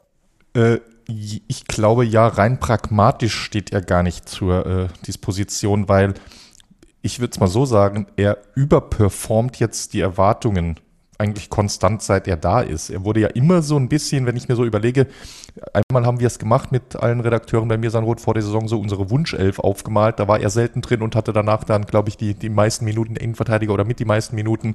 Ich glaube, Justin Dude, Boris hatten auch schon eine These, wer die meisten Minuten hat. Zwischen, da war es dann immer ein Kopf an Kopf rennen, ne? zwischen De, De Licht und Pavard und äh, Hernandez oder wem auch immer. Und irgendwie hat sich äh, Upamecano oder Upamecano, bin ich mir bis heute nicht sicher, äh, oft durchgesetzt. Und ich, ich finde, er hat da so eine, so eine perfekte Rolle, weil, obwohl, also so eine Rolle im Kader, weil obwohl er richtig stark ist und zuverlässig Leistung bringt, hat er noch nicht das ganz große Standing. Das heißt, mit ihm, ihn kannst du gut rumschieben, so von Innenverteidiger 1 bis Innenverteidiger 3 in der Hierarchie. Und, und, und das ist ein ziemlich guter Kaderfit, finde ich. Noch dazu ist er, ist er jung, dürfte rein vertraglich äh, vom Gehalt her nicht so super teuer sein. Also ich sehe überhaupt keinen Grund als FC Bayern, ihn zu verkaufen rechne aber gleichzeitig nicht damit, weil er eben, er ist richtig gut, aber hat halt zu oft hier und da mal diese Böcke drin. Und deshalb glaube ich auch nicht, dass irgendwie das unmoralische 85 Millionen Euro Angebot auf dem Tisch von äh, Christoph Freund liegen wird für äh, Upamecano. Und deshalb äh, glaube ich, ist das für mich erstmal einfach, ich würde sagen, äh, Gesetz, dass er erstmal bleibt. Ja, es ist schon interessant, dass, äh, dass Upamecano nicht unbedingt zur Upper-Class zählt, ähm, was, was, was so ähm, die, die Perspektive von außen auch betrifft. Ähm, weil ich finde, um jetzt mal einfach einen fiktiven Wert zu nennen, 90 bis 95 Prozent, vielleicht sogar ein bisschen mehr als 95 Prozent der Spiele spielt er wirklich richtig gut. Also das ist ähm, auch gegen Hoffenheim wieder, wie er da dieses 3, war das 3-0, das 2-0, ein, eines der Tore, ich glaube das 2-0 war es, ähm, wie er das einleitet mit seinem, mit seinem progressiven Spielverständnis einfach auch, dass er, dass er da andribbelt, ähm, dass er dort in die Lücke geht im Mittelfeld. Ähm, dass er sich genau im richtigen Augenblick dann auch vom Ball trennt und Musiala anspielt. Äh, das sind Dinge, die sind von Delicht nicht zu erwarten. Das sind Dinge, die sind von Kim auch eher nicht zu erwarten. Ähm, und das tut dem Aufbauspiel des FC Bayern in den allermeisten Spielen einfach sehr, sehr gut, dass er, dass er da progressiv denkt, dass er immer wieder auch versucht, äh, die Lösungen vertikal zu finden und dort auch bereit ist, mal ins Risiko zu gehen. Und wie du immer so schön sagst, Georg, ähm, mir ist es dann scheißegal, wenn er in der Saison mal zwei, drei äh, Böcke mit so einem mit Pass schießt, weil eben ganz, ganz viele Pässe dann darauf kommen, die, die nicht besprochen werden oder die zu selten besprochen werden, äh, weil er wirklich einer der Verteidiger ist, die das Aufbauspiel des FC Bayern, das immer noch relativ problematisch ist aus diversen Gründen, ähm, nach vorne bringt. Und äh, deshalb finde ich, dass Upamecano generell eher ein bisschen unterbewertet wird, ohne jetzt sagen zu wollen, dass er auf einem Niveau ist, wo, keine Ahnung, früher, früher Boateng oder Hummels oder sonst wer waren.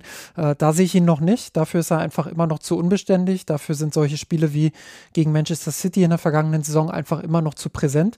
Aber man sollte andersrum eben auch nicht den Fehler machen und diese Spiele dann äh, anführen und, und daraufhin seine komplette Bewertung stricken, weil dafür sind einfach auch zu viele andere Spiele äh, noch mit dabei. Aber richtig ist, dass er in diesen Spielen einfach besser werden muss, konstanter werden muss und da eben dann das Risiko auch abwägen muss, um nicht in diesen, in diesen Strudel zu kommen, in den er dann manchmal eben gerät.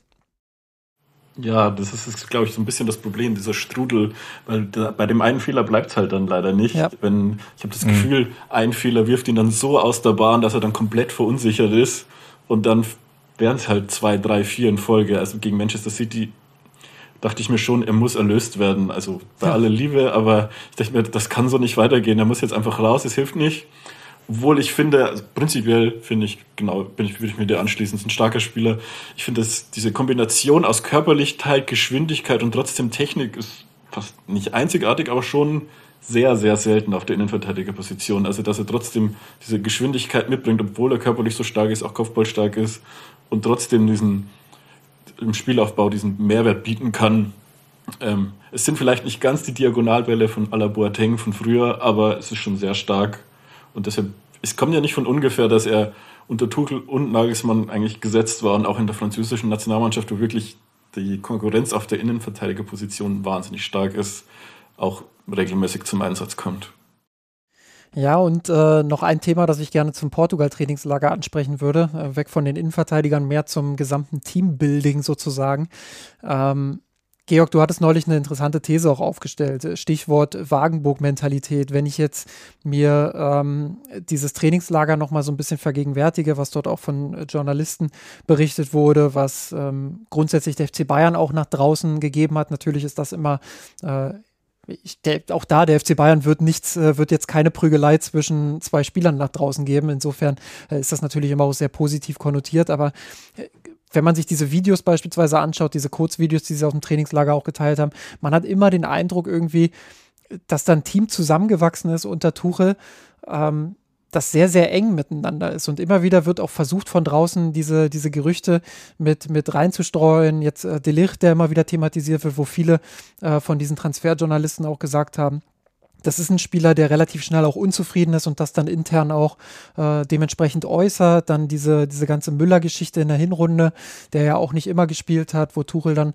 ähm, auch sich mehrfach zu öffentlich geäußert hat. Äh, es gab ja so viele Unruhethemen, die quasi öffentlich diskutiert wurden, aber man hat nie das Gefühl, dass dieses Team sich davon beeindrucken lässt. Und das finde ich in dieser Saison durchaus bemerkenswert. Das war in der Vergangenheit auch schon mal anders.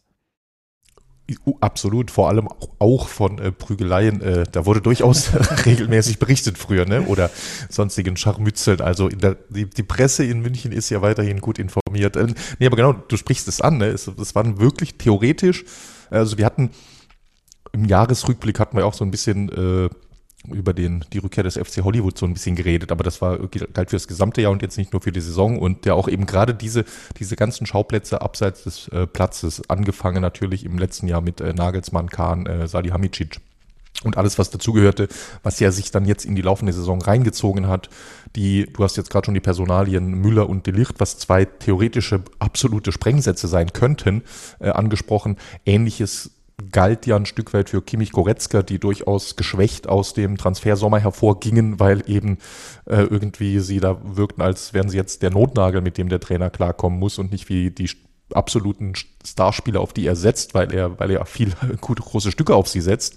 Äh, der dünne Kader, äh, dies, das, jenes. Und genau wie du sagst, ist, man hat also ist natürlich immer so äh, von außen, man weiß es nie genau, wie, inwieweit das wirklich stimmt. Im Zweifel kommt in vier Wochen was raus, dass alles genau umgekehrt ist und es innerlich die ganze Saison schon brodelt. Aber die Wahrnehmung ist, das schweißt aktuell das Team so ein Stück weit zusammen und das könnte genau dieser, dieser Team Spirit sein, den du brauchst für die, für die großen Erfolge. Und äh, ich bin da erstmal meiner Beobachtung nach äh, tatsächlich auch äh, positiv angetan und äh, guter Dinge, dass da unsere Beobachtungen und auch die die Botschaften, die so ein bisschen dann bewusst gespielt werden, äh, aber auch so halbwegs deckungsgleich sind. Und das, das ist schon gut. Andi, ähm, ist es, wie Georg sagt, dass, äh, dass die Unruhethemen das Team zusammenschweißen und sie sich sagen, fuck off, wir, wir, äh, wir agieren hier als, als Einheit? Oder ist es andersrum vielleicht so, dass, ähm, dass Thomas Tuchel hier einen sehr, sehr großen Faktor einnimmt und dass er vielleicht der Menschenfänger ist, dem, dem man ihm gar nicht zugetraut hat zu sein. Äh, und er der, der, der, ja, da so ein bisschen der, der Mini-Heinkes aktuell ist. Vom Menschenfänger Tuchel hat man ja noch nicht so viel gehört. Genau deswegen, ja. Aber ähm, ich dachte mir erst, wusste ich gar nicht, was Georg mit Wagenburg meint, aber jetzt, wo ihr so drüber gesprochen habt, ist mir schon auch aufgefallen, man hat echt nichts gehört diese Saison. Also auch von niemandem so ein Interview aller Müller regt sich auf hinter Kovac oder irgendwas, sondern auch die Licht, wenn er befragt wurde zur Spielzeit, war eher so, ja, ich war verletzt, ich konnte, hat er, konnte eh nicht spielen und es war eher fast zu früh. Also man hat wirklich wenig gehört. Die Frage ist nur, sie haben halt bis jetzt auch wenig verloren dieses Jahr. Es läuft eigentlich ja ergebnistechnisch doch recht gut und ich glaube, so Scharmützel innerhalb der Mannschaft sind immer schlimmer, wenn's, wenn nicht gewonnen wird. Also ich weiß nicht, ob Arjen Robben und Frank Ribery jetzt jeden Tag zusammen essen gehen, seit sie aufgehört haben. Aber wenn man in so einem Lauf ist und man gewinnt ein Spiel nach dem anderen, ich glaube, dann ist der Umgang mit den Kollegen auch immer deutlich einfacher, als wenn es nicht läuft. Weil es gibt immer die Grüppchen, aber wenn man verliert, dann wird ist einfach immer von Grüppchenbildung die Rede. Es können immer, der eine kann mit dem anderen besser als umgekehrt, als, äh, als der Rest der Gruppe. Ich, ich weiß nicht, ich glaube, vielleicht hat sich was gefunden unter Tuchel, aber das wäre mir nicht aufgefallen. Ja, es ist interessant und äh, ich finde den Punkt auch gut, den du machst, ähm, so eine Fußballmannschaft mit äh, jetzt, ich will jetzt nicht die falsche Zahl nennen, Georg, mit, mit vielen Spielern. Ähm, dann, äh, dann, dann ist es natürlich immer so, dass du da immer Leute hast, die nicht miteinander klarkommen. Wir haben früher äh, auch zu den erfolgreichsten Bayern-Zeiten gesehen, dass es da immer ähm, verschiedene Interessengruppen gab. Es gab ja auch äh, rund um, um die sehr erfolgreiche Zeit von Pep Guardiola gab es ja immer wieder dann auch äh, Debatten über bestimmte Lager von Spielern, die sich weniger äh, detailversessene Arbeit gewünscht haben, bis hin zu Spielern, die gar nicht genug davon bekommen mhm. konnten, etc. Also da gab es ja immer wieder Debatten drüber und äh, man muss ja auch kein, kein ähm, kein Insider sein, um, um zu erkennen, dass ein Arjen Robben oder ein Philipp Lahm allein von ihrer Einstellung her und von ihrem, von ihrem Wesen her komplettes äh, Gegenstück zu, zu Franck Ribery oder David Alaba sind. Also das ist, das ist jetzt äh, kein keine, keine große Wissenschaft. Insofern jeder, der auch selber mal Teil eines Teams war, sei es im Fußball, im Sport oder sonst woanders, äh, der wird immer gesehen haben, dass das mit, mit dem einen Menschen vielleicht besser klarkommt äh, als mit einem anderen. Und das ist ja diese hohe Kunst auch im Kadermanagement, äh, was, was Trainer angeht. Auch deshalb wollte ich Tuchel da nochmal an der Stelle erwähnen, ähm, die Spieler dann eben hinter einem Ziel zu vereinen oder hinter mehreren Zielen zu vereinen und das zu schaffen, diese diese großen Egos auch, die ja auch da sind. Das kommt ja beim FC Bayern nochmal oben drauf, dass du viele Egos hast, die, die ähm, natürlich auch eigene Ziele verfolgen und die immer auch äh, gewillt sind, ähm, ja, für sich selbst den größten Erfolg ähm, zu, zu, zu bekommen und zu erreichen. Ähm, die dann wirklich auch zu vereinen unter einem Hut und, und die zusammenarbeiten zu lassen. Ich finde, das ist irgendwie eine Stärke des FC Bayern in der Saison, über die fast schon zu wenig gesprochen wird, weil wir haben viel über fußballerische Probleme auch gesprochen, die es unter Tuchel durchaus gab. Wenn ich da an einige Spiele denke, wie in Istanbul, äh, müssen wir jetzt nicht wieder alles durchkauen, aber es gab das ein oder andere Spiel, wo mhm. es ja durchaus auch Zweifel ähm, daran gab, wie gut ist der FC Bayern wirklich. Aber diese Spiele wurden eben auch deshalb gewonnen, weil, glaube ich, der Teamgeist in dieser Saison, ohne ihn jetzt komplett überhöhen zu wollen, ein ziemlich guter ist. Genau, da echt recht haben, weil man hat auch nichts gehört nach dem Spiel in Köln, wo ich mir schon dachte, man hätte mal wechseln können, also gar nicht zu wechseln oder auch ein, ein Matistel, dem, es scheint ihm ja nicht an Selbstvertrauen zu fehlen, wenn man so sieht, wie er konsequenter den Abschluss sucht und vielleicht auch mal den, den Nebenmann übersieht im Spiel, aber man hat ja kaum was, beziehungsweise gar nichts von ihm gehört und das, obwohl seine Einsatzzeiten nach dem Starten, Saisonstart wirklich deutlich zurückgegangen sind. Ich glaube, er hat in der Bundesliga zuletzt viermal kam er gar nicht zum Einsatz, aber das ist überhaupt kein Thema. Ja, genau, das zeigt auch wieder mehrere Dinge, gerade bei Tell, dass man auch sieht, dass da der Hype oft sehr schnell sehr hoch geht, nachdem er so viel getroffen hat nach seinen Einwechslungen und äh, Trainer halt manchmal es doch noch ein kleines bisschen besser wissen aus der Nähe. Vielleicht äh, war es gar nicht, gar nicht schlecht von Tuchel dazu, da in dieser Höhenflugphase ein bisschen zu bremsen.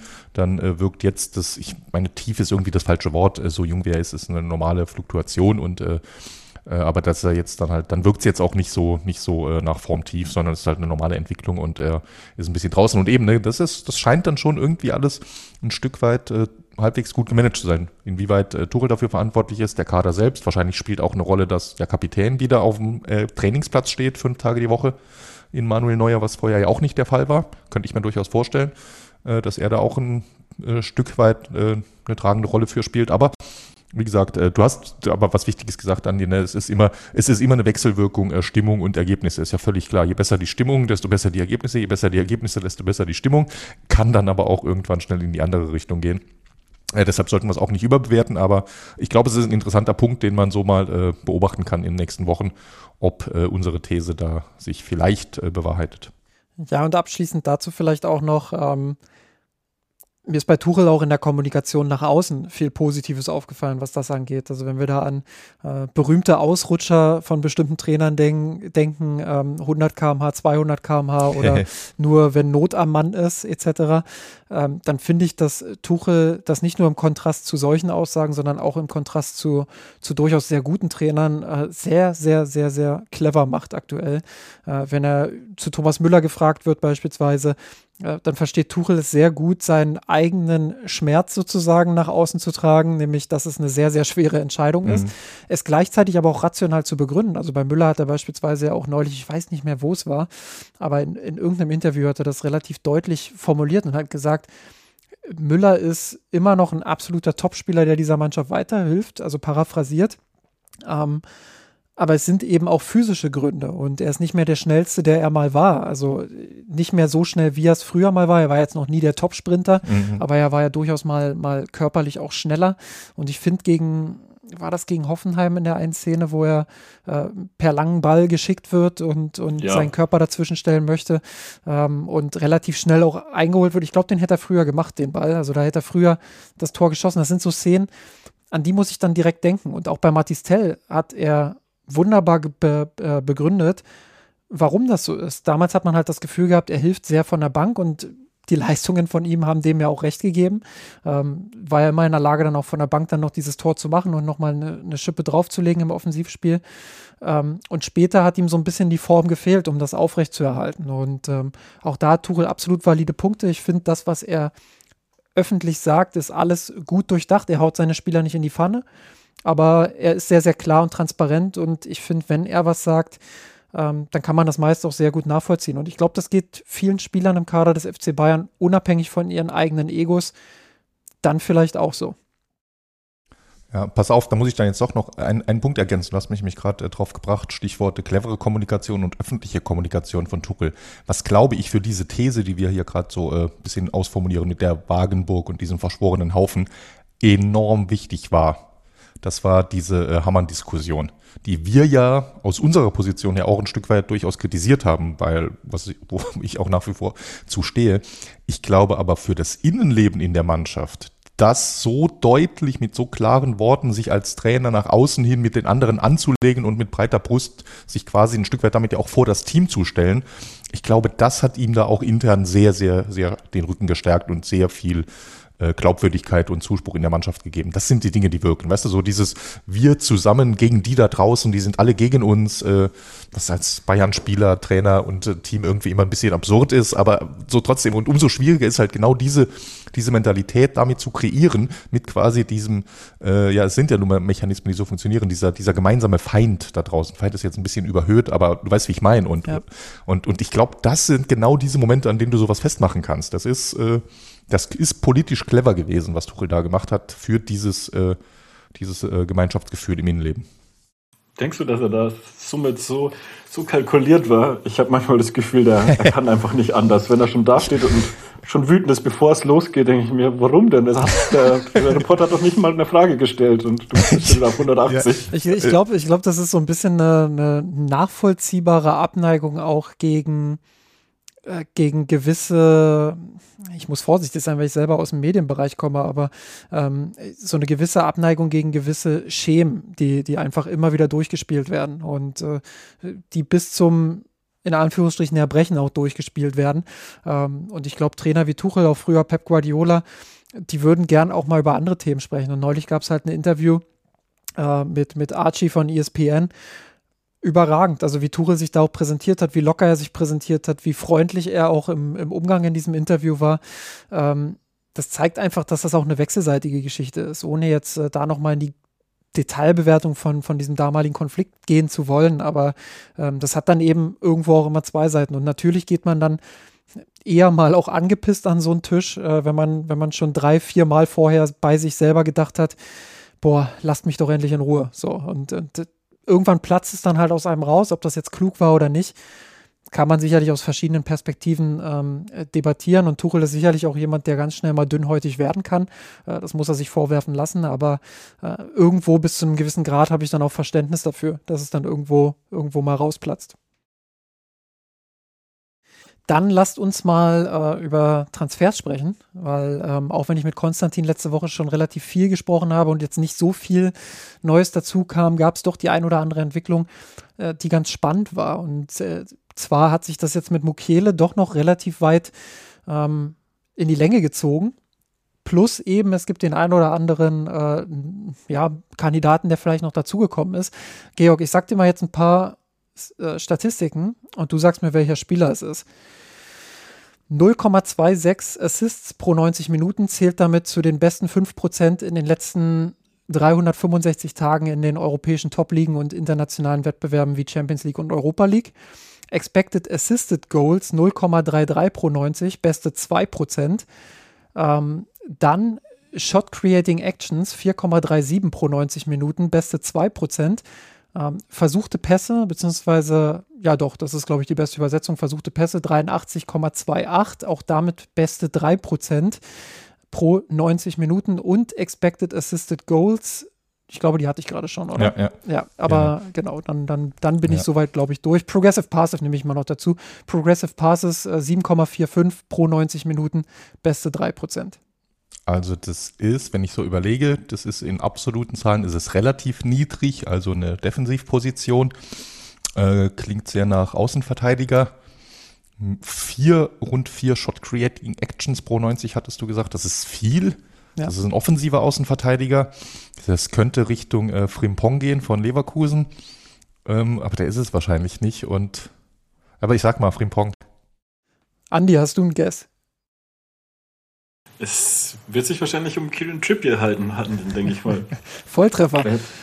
Volltreffer. Also ich habe so, ich in der Vorbereitung auf den Podcast habe ich mir einfach mal äh, Kieran ja, Trippier ja. aufgemacht bei FBref und dachte mir so, ja, guckst du mal ein paar Statistiken an, ob die deinen subjektiven Eindruck auch stützen. Und dann sehe ich so, so dieses, dieses Profil und denke mir, da ist aber ganz schön viel Grün dabei und ganz schön viele, viele grüne Balken, die bis nach rechts gehen. Hat mich schon, schon ein bisschen überrascht. Georg, jetzt, jetzt hol mich mal runter vom hohen Ross. Genau, also, also zwei Dinge. Du hast natürlich die wichtigste KPI beim Bayern äh, Spielerscouting vergessen. äh, Filter 1 spielt er Premier League, Filter 2 ist er alt, Filter 3 hat Tuchel persönlich mit Chelsea gegen ihn gespielt. dann, dann hätte ich, ich, ich gewusst, wer es ist. Nee, ansonsten, äh, also ich muss, ich muss gestehen, äh, also äh, Trippier spielt äh, in, in Newcastle. Ich habe, äh, glaube ich, ich habe einmal, die waren ja hier in der in Anführungszeichen Todesgruppe in äh, bei Dortmund. Da ja. habe ich ein bisschen was gesehen in der Champions League, aber jetzt nicht ansatzweise, dass ich jetzt äh, seine Leistung dieses Jahr beurteilen könnte. Er ist ja, er ist, wie, wie gesagt, äh, Filter, Filter Ü30, er ist äh, ein erfahrener äh, Spieler. Er war äh, lange Premier League-Tradition, dann war er zu meiner Überraschung, vor ein paar Jahren ist er zu Atletico Madrid gewechselt. Äh, dort hatte er mir sehr gut gefallen, was ich zwischendurch mal gesehen hatte. Äh, also sportlich ist es, ich glaube schon, dass dann, äh, ja, freut mich mit, dem, mit den Zahlen äh, nahezu, muss ich auch gestehen. Klingt da erstmal positiv. Und äh, woran das jetzt dann genau liegt, dafür, wie gesagt, habe ich zu wenig in Newcastle gesehen, weiß ich, ich wüsste jetzt nicht mal, spielen die Viererkette und er spielt einen echten Außenverteidiger oder spielen die eine Art äh, 3-5-2 und er spielt es ein bisschen als Schienenspieler und kommt daher auf die guten Zahlen. Äh, das weiß ich nicht oder stecken noch Standards mit drin oder sowas, das könnte natürlich auch sein. Aber erstmal ist das ja, ist das ja gut. Freut mich. Andi, ist Trippier die Lösung, nach der der FC Bayern geschaut hat? Ja und nein, denke ich. Also fußballerisch sehr gut, ähm, aber ich, es ist halt, glaube ich, komplett unrealistisch. Aber zum, zum Spieler, äh, da hatte Georg schon den richtigen Punkt. Es sind, glaube ich, auch zum großen Teil die Standards. Jedenfalls, mhm. wenn ich Newcastle gesehen habe, die letzten zwei Jahre, dann war Kieran Trippier oft der, der die Standards ausgeführt hat und das sind die auch stark. Aber allgemein ähm, ein starker Auftritt, seit er wieder zurück ist auf der Insel. Ich glaube, war letztes Jahr schon im Team der Saison, jedenfalls auch echt eine gute Runde gespielt, spielt in der Viererkette, rechts hinten. Und hat schon immer noch die Stärken in der Offensive. Defensiv vielleicht nicht mehr der Allerschnellste, aber das Erste, was ich mir gedacht habe, als ich den Namen gehört habe, warum sollte der wechseln? Also warum sollte Newcastle ihn wechseln lassen? Und wenn man dann dazu hört, dass die Bayern, dass es Mükele stockt, weil die Bayern unbedingt eine Laie wollen und das auch bei Trippier, dann hm. macht es ja doppelt keinen Sinn. Also ich sehe nicht, warum Newcastle einen Führungsspieler abgeben sollte, der überzeugende Leistungen bringt per Laie zu Bayern in der Winterpause. Das ist ein guter Punkt, gerade mit der Leihe, ne? zumal Newcastle ja auch äh, mit äh, neuem, neureicher Club mit äh, Investor seit, seit seit was jetzt, zwei Jahren, glaube ich. Äh, ich habe die Tabelle nicht genau im Kopf, aber das könnte natürlich ein Punkt sein. Ich habe jetzt gerade parallel mal geschaut. Newcastle ist jetzt Zehnter aktuell in der Premier League mit 29 Punkten und schon 11 Punkte hinter Tottenham, die auf Platz 5 stehen, äh, für einen Europapokalplatz. Ja, aber zehn Punkte, die gibt, das gibst du noch nicht auf oder elf Punkte Rückstand. Ne? Das heißt, wenn ich äh, Newcastle wäre, dann würde ich ja eher investieren jetzt nochmal im Winter, um mich für inter, fürs internationale Geschäft zu qualifizieren. Also abschenken sollte es eigentlich nicht sein. Ja, da hast du valide Punkte. Also das heißt, seitens Newcastle, Justin, du machst das ja manchmal, wenn du Transfers beleuchtest, äh, für alle drei Parteien. Ne? Was spricht dafür? Ja. Äh, aus Newcastle-Sicht fehlt uns im Moment so ein bisschen die, die Argumentation. Für die anderen beiden, glaube ich, äh, kann man schnell einen Case machen für Bayern und für ihn selbst. Ist sowas natürlich auch nochmal äh, eventuell eine schöne Erfahrung hier mit, jetzt weiß ich kein englisches Kartenspiel, das man zu dritt spielt, äh, ob die Skat haben oder sowas ähnliches, aber kann eine schöne kleine, äh, für Bridge braucht man glaube ich vier. Äh, Kane, Kane, Eric Dyer, Trippier und dann, dann fehlt noch einer. Äh, aber vielleicht kann es ja auch Müller, einer. Müller ist immer für Karten zu haben. ja, dann ist, ja, er, dann ist er halt Thomas Miller. genau. Ne. Nee, aber ansonsten. Ja. Ja, also ein paar Zahlen vielleicht noch, noch ergänzend dazu. Also 28 äh, Pflichtspiele in dieser Saison absolviert, 8 Assists. Ähm, weiß jetzt nicht, wie viele davon Standard sind, aber natürlich äh, spielen die da auch irgendwo irgendwo eine Rolle, hat viele Spiele auch als Kapitän absolviert für Newcastle, also wichtiger Spieler. Mhm. Ähm, und ein Argument, was dafür spricht, dass er dem FC Bayern weiterhelfen kann, ist, dass äh, Premier League-Fans auf äh, Social Media schon davon sprechen, dass er eh finished ist und dass er, dass er schlecht ist. Ähm, also dass, äh, wenn, wenn, Engländer sowas schreiben, kannst du konsequent davon ausgehen, dass das ein Volltreffer ist. Also, ich verstehe. Also so direkt so die gebrochenen Herzen direkt und dann so, um sich dann so äh, ex post da irgendwie so das, das Narrativ dann zurechtzulegen, ja. warum. Ja, ja, verstehe. Sehr schön. Ja, oder weil einfach der, der Hass auf ein anderes Team so groß ist oder auf andere Spieler, wer, wer weiß das. Ach, von den anderen, ja. Da gibt es sicherlich diverse Gründe. Aber ähm, mal abseits von Trippier, ähm, Rechtsverteidigerposition ist eine Baustelle. Ähm, Andi hat es gerade gesagt, dass ähm, die Bayern wollen möglicherweise eine Laie äh, oder wollen, es deutet viel darauf hin, dass sie eine Laie wollen. Ähm, daran hakt es jetzt so ein bisschen auch mit, mit Mukiele, über den wir ja letzte Saison auch gesprochen haben. Ähm, Andi, ist das, ist das der Weg, den der FC Bayern gehen muss jetzt, weil, weil im Winter eben keiner zu haben ist, wo wir sagen, okay, das ist die absolut hundertprozentige, hundertprozentige Lösung. Muss der FC Bayern also deshalb auf diesen Kompromiss gehen, jetzt im Zweifelsfall eher einen Spieler zu holen, der vielleicht nicht die hundertprozentige Top-Lösung ist, ähm, der aber einen ja, durch den Winter bringt, um es salopp zu formulieren? Müssen nicht, aber es scheint die gewählte Option zu sein. Also es, man hört ja, dass es überall dran stockt, dass sie eben genau nur eine Laie bevorzugen. Und ich weiß nicht, ob es die sein muss. Also ein Mukiele ist vielleicht nicht die Lösung. Ähm, ich hätte auch lieber Frimpong im Sommer, der viel gehandelt wird, aber ähm, wäre ein Mukiele nicht theoretisch vielleicht auch der Kaderspieler, der dann der, im Sommer in die zweite, ins zweite Glied rückt? Also ich, es scheint die bevorzugte Lösung zu sein, vielleicht auch, weil es irgendwie mit Cancelo, wo man gesehen hat, der wäre vielleicht die Lösung, den leiden wir und ihn dann zu verpflichten. Und dann war man nicht zufrieden, dass, dass das Modell ist, was einem gefallen hat, wenn man dann einen Ausstieg hatte. Aber prinzipiell finde ich, es gibt auch nicht so viele Rechtsverteidiger, die vielleicht den, den Anspruch erfüllen. Und dann muss man halt gucken, was möglich ist und nicht die einzelnen Optionen abschrecken, indem man sagt, man will nur leihen. Also ich verstehe es nicht ganz, das Vorgehen. Ja. Was haltet ihr von der Theorie, dass Bayern jetzt deshalb auf diese Laie so erpicht ist, weil eben ein großer Transfer auf der Position im Sommer geplant ist? Da fällt mir jetzt auf Anhieb eigentlich nur der von dir schon erwähnte Frimpong ein. Ähm, ansonsten, boah, ja, ne, ich habe nämlich auch überlegt, also, du sagst es ja nämlich gerade, Andi, ne? es ist jetzt ja nicht so, als würde es da so eine, eine Shortlist geben an sechs super Rechtsverteidigern für 50 Millionen plus und man hätte die Qual der Wahl, wie es auf anderen Positionen vielleicht so ein bisschen ist. Äh, und Frimpong, ja, weiß ich gar nicht genau, weil der spielt ja schon sehr offensiv in, in Leverkusen. Das ist ja man könnte fast sagen, der spielt noch offensiver als äh, Davies bei Bayern. Ob du das als Flügelzange so haben wollen würdest als Thomas Tuchel, bin ich mir auch nicht sicher. Ne? Und ob du dafür dann den Geldbeutel komplett aufmachst. Du kannst ja, der Würz wird schon teuer genug im Sommer. Da kannst du nicht, äh, kannst ja nicht äh, noch 100 Millionen mehr nach Leverkusen schicken.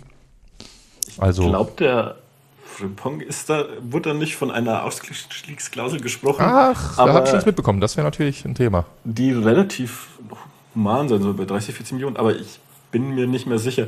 Aber prinzipiell verstehe ich, was du meinst. Ich habe mir den Frimpong vor eineinhalb Jahren schon gewünscht. Mittlerweile muss ich sagen, es ist schon sehr offensiv. Und ob das wirklich reingeht mit den beiden, mit Davis, mit ihm, ob das mit einer Viererkette vereinbar ist. Die Geschwindigkeit ist unglaublich und der Offensivdrang. Aber ob man dann der Defensive nicht Tür und Tor öffnet, ich weiß es nicht. Und die Auswahlmöglichkeiten sind wirklich nicht so groß auf der Rechtsverteidigerposition. Deshalb dachte ich eigentlich, man hätte mit Mukele den, mhm.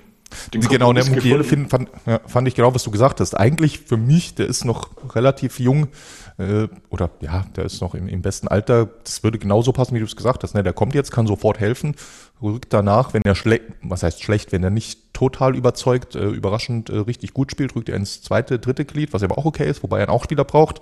Klingt für mich nach einer guten Lösung. Aber jetzt habe ich noch eine andere wilde Theorie, Andy, Justin. Wenn Frimpong und Davies zusammen zu offensiv sind, dann könnte es ja auch darauf hinauslaufen, auf Davis zu verzichten und Frimpong zu nehmen, also so einen indirekten Tausch zu machen, ist ja ein Thema, das gehandelt wird wegen äh, Davis 2025 auslaufendem Vertrag.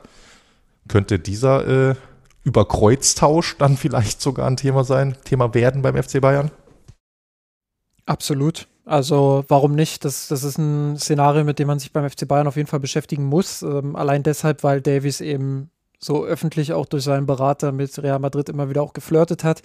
Ähm, ich würde nicht aktiv zu diesem Tausch tendieren, weil ich immer noch davon ausgehe oder, oder immer noch der Meinung bin, dass äh, Davis von seinem Profil her ein ziemlich einzigartiger Spieler ist, der dem FC Bayern auch sehr gut tun kann und auch wieder gut tun wird. Ähm, aber wenn er sich dann aktiv dazu entscheidet, seinen Vertrag beim FC Bayern nicht zu verlängern, dann muss man solche Szenarien auf jeden Fall durchspielen. Und ich glaube, dass dann die Möglichkeit, Frimpong zu verpflichten, ähm, laut Fabrizio Romano übrigens 40 Millionen Euro Ausstiegsklausel, habe ich par parallel nochmal gecheckt. Ähm, ja, dann, dann muss man auch dieses Szenario durchspielen. Und Frimpong ist ein Spieler, den ich da durchaus im Blick hätte als FC Bayern. Ach, cool, ja, siehst du, hast du recht, Andi. Dann könnte man ja sogar noch Plus machen. Also Davis mit nur noch einem Jahr Restvertrag wird dann auch keine Rekordablöse, aber mehr als 40 sollten drin sein. Dann habe ich ab jetzt, können wir jetzt basteln. Dann braucht es da so als Gegenstück, dann braucht es dann so eine Art äh, defensiv denkenden Linksverteidiger, so Linksverteidiger-Innenverteidiger-Hybrid, so Typ Lukas Hernandez in, in neu braucht's dann. Dann haben wir ab jetzt einen neuen Scouting-Auftrag. Oder habt, habt, ihr da, habt ihr da spontan Ideen? Nee, also äh, da fällt mir spontan tatsächlich niemand ein. Es ist auch gar nicht so einfach. Ne? Ist jetzt auch eine andere Position, wo jetzt die, die Kandidaten nicht Schlange stehen. Also man verschiebt dann die, die, äh, die offene Planstelle, aber macht's in, in Summe nicht einfacher. Gehört hat man ja was von dem Fastruf, den du fast angesprochen hast, von Theo Hernandez, gab es ja so ein paar lose Gerüchte. Was da dran ist, weiß man ja nicht. Aber der ist jetzt ja nicht direkt die defensivere Variante. Also der hat schon einen ordentlichen Zug nach vorne. Er kann zwar auch Innenverteidiger spielen, mhm. wie ich zuletzt gesehen habe, weil Milan ja äh, arge Personalprobleme hat, hat er ein paar Mal ausgeholfen.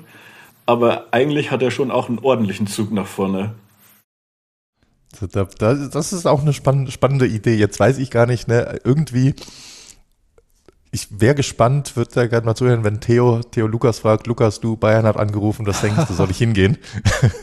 ich weiß es nicht, was bei dem Gespräch dann rauskäme. Irgendwie, also ich, ich, ich mochte Lukas immer als Spieler, also war natürlich auch eine, eine, eine unglückliche äh, Beziehung insgesamt einfach wegen zu vieler Verletzungen, wegen einer zu hohen Ablöse anfangs etc. pp. Und irgendwie hatte ich so auch das Gefühl hinten raus, äh, so, so ganz im Guten sind die beiden, also jetzt kein größeres Problem, aber so ganz im Guten sind sie auch nicht auseinandergegangen, ne?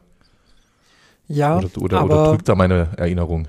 Nö, also ich glaube, so ganz, ganz äh, sauber ging das, ging das nicht zu Ende. Ähm, ja, und ähnlich unsauber äh, ging es ja auch in der Karriere von Max Eberl zuletzt äh, mal auseinander. Da hast du jetzt eine, eine, eine wunderbare Steilvorlage gebastelt, die ich natürlich nicht auslassen kann, ähm, weil wir können natürlich auch weiter über, über viele Kandidaten sprechen, die am Ende nicht so konkret werden, würde aber doch gerne. Ja, genau, nee, du hast gerne, recht. Wir, wir, wollten ja eigentlich gar nicht spekulieren, sondern nur kurz die aktuellen ja, Gerüchte interessant war es ja, Interessant war es ja trotzdem, aber irgendwann, ja. irgendwann muss ich dann auch mal äh, zwischengrätschen und äh, auf jemanden kommen, der sehr konkret wurde jetzt, nämlich Max Eberl, der, man hat es ja vorher schon von den Dächern pfeifen gehört, äh, der beim FC Bayern neuer Sportvorstand werden soll. Sky hat das jetzt nochmal, ähm, ja, quasi nochmal bestätigt, äh, hat dann gesagt, äh, das wird jetzt wahrscheinlich Richtung April passieren, dass er als neuer Sportvorstand eingreift. Georg, ähm, deine Meinung zu, zu Max Eberl insgesamt und äh, ob diese Position Sinn ergibt? Genau, ne, das, du stellst schon die richtige Frage, weil ich glaube, es ist ganz wichtig, das zunächst mal voneinander zu trennen. Ich fange mit der zweiten an, hab, kann ich eine Kurzantwort äh, geben und einen zehnminütigen Monolog halten. Ich beginne mit der kurzen Antwort. Gibt, ergibt diese Rolle Sinn? Ja, definitiv. Der FC Bayern braucht beides, einen Sportvorstand und einen Sportdirektor. Punkt. Äh, Erläuterung, wir haben schon mal kurz drüber gesprochen, deshalb ähm, lasse ich es jetzt erstmal hierbei. Ähm, ich glaube, in, in der Runde mit äh, Steffen war das, als Steffen mhm. Meyer hier zu Gast war, da hatten wir so ein bisschen, was sich da alles verschiebt in den Verantwortungen, wie die Teams größer werden rund um Scouting, äh, Data, Video Analytics, alles, was dazugehört, äh, Campus-Integration, äh, Vertragsmanagement, dies, das, jenes. Aber ich wollte es ja kurz machen. Also deshalb die Rolle, ja, muss besetzt werden. Ähm, jetzt sollte Max Eberl die Rolle besetzen. Und da wird es richtig kompliziert. So kompliziert, dass ich immer noch keine echte Meinung habe. Die ändert sich des Öfteren zwischendurch. Also was für ihn spricht, ganz, ganz groß auf der Habenseite. Es ist im Prinzip diese Karriere nach der aktiven Karriere, wie ich sie mir wünsche, für wichtige Funktionäre beim FC Bayern. Ich argumentiere ja oft gegen Stallgeruch, aber da geht es mir immer gegen Stallgeruch als einziges relevante Kriterium für die Besetzung von Positionen, wie es überspitzt gesagt bei Kahn und Salihamidzic zum Beispiel der Fall war. Was ich mir wünsche, ist Stallgeruch als kleiner Vorsprung, als kleiner Bonus für einen Einstieg in die Funktionärsmanager-Karriere und dann aber dort beweisen, dass man es drauf hat und sich dann dort schon auch noch ein Stück weit hocharbeiten müssen. Und genau das hat Eberl getan. Und da sind wir uns, glaube ich, alle einig. Seine ersten zehn Jahre in Gladbach, das war einfach eine sensationelle, äh, ja, äh, sensationeller Erfolg, federführend auch maßgeblich durch ihn. Gladbach erst in der Bundesliga etabliert, dann äh, die waren, glaube ich, zehn Jahre lang äh, einstellige Tabellenplätze in Folge in diesem harten Wettbewerb gegen fin deutlich finanzstärkere Mannschaften. Ist das eine beachtenswerte Leistung in dieser Zeit? Fünf, sechs Mal für Europa qualifiziert, Champions League gespielt, äh, viele gute Spieler entdeckt, weiterentwickelt, teuer verkauft. Äh, da gehören Ter Stegen hin, da gehörten äh, Marco Reus dazu, der von Gladbach nach Dortmund ging. Äh, da gehörten Christoph Kramer dazu, auch wenn der nicht teuer gewechselt ist. Da gehörten ähm, äh, wen habe ich jetzt vergessen? Zakaria dazu, Moderhut gehört dazu. Also richtig viele Spieler entdeckt, weiterentwickelt, teurer verkauft und bei all dem guten Fußball gespielt, eine Identität, eine gute Erfolgsperformance. Das hat er ganz klar auf der Habenseite und sich damit eigentlich für höhere Aufgaben qualifiziert. Jetzt kommt das große Aber.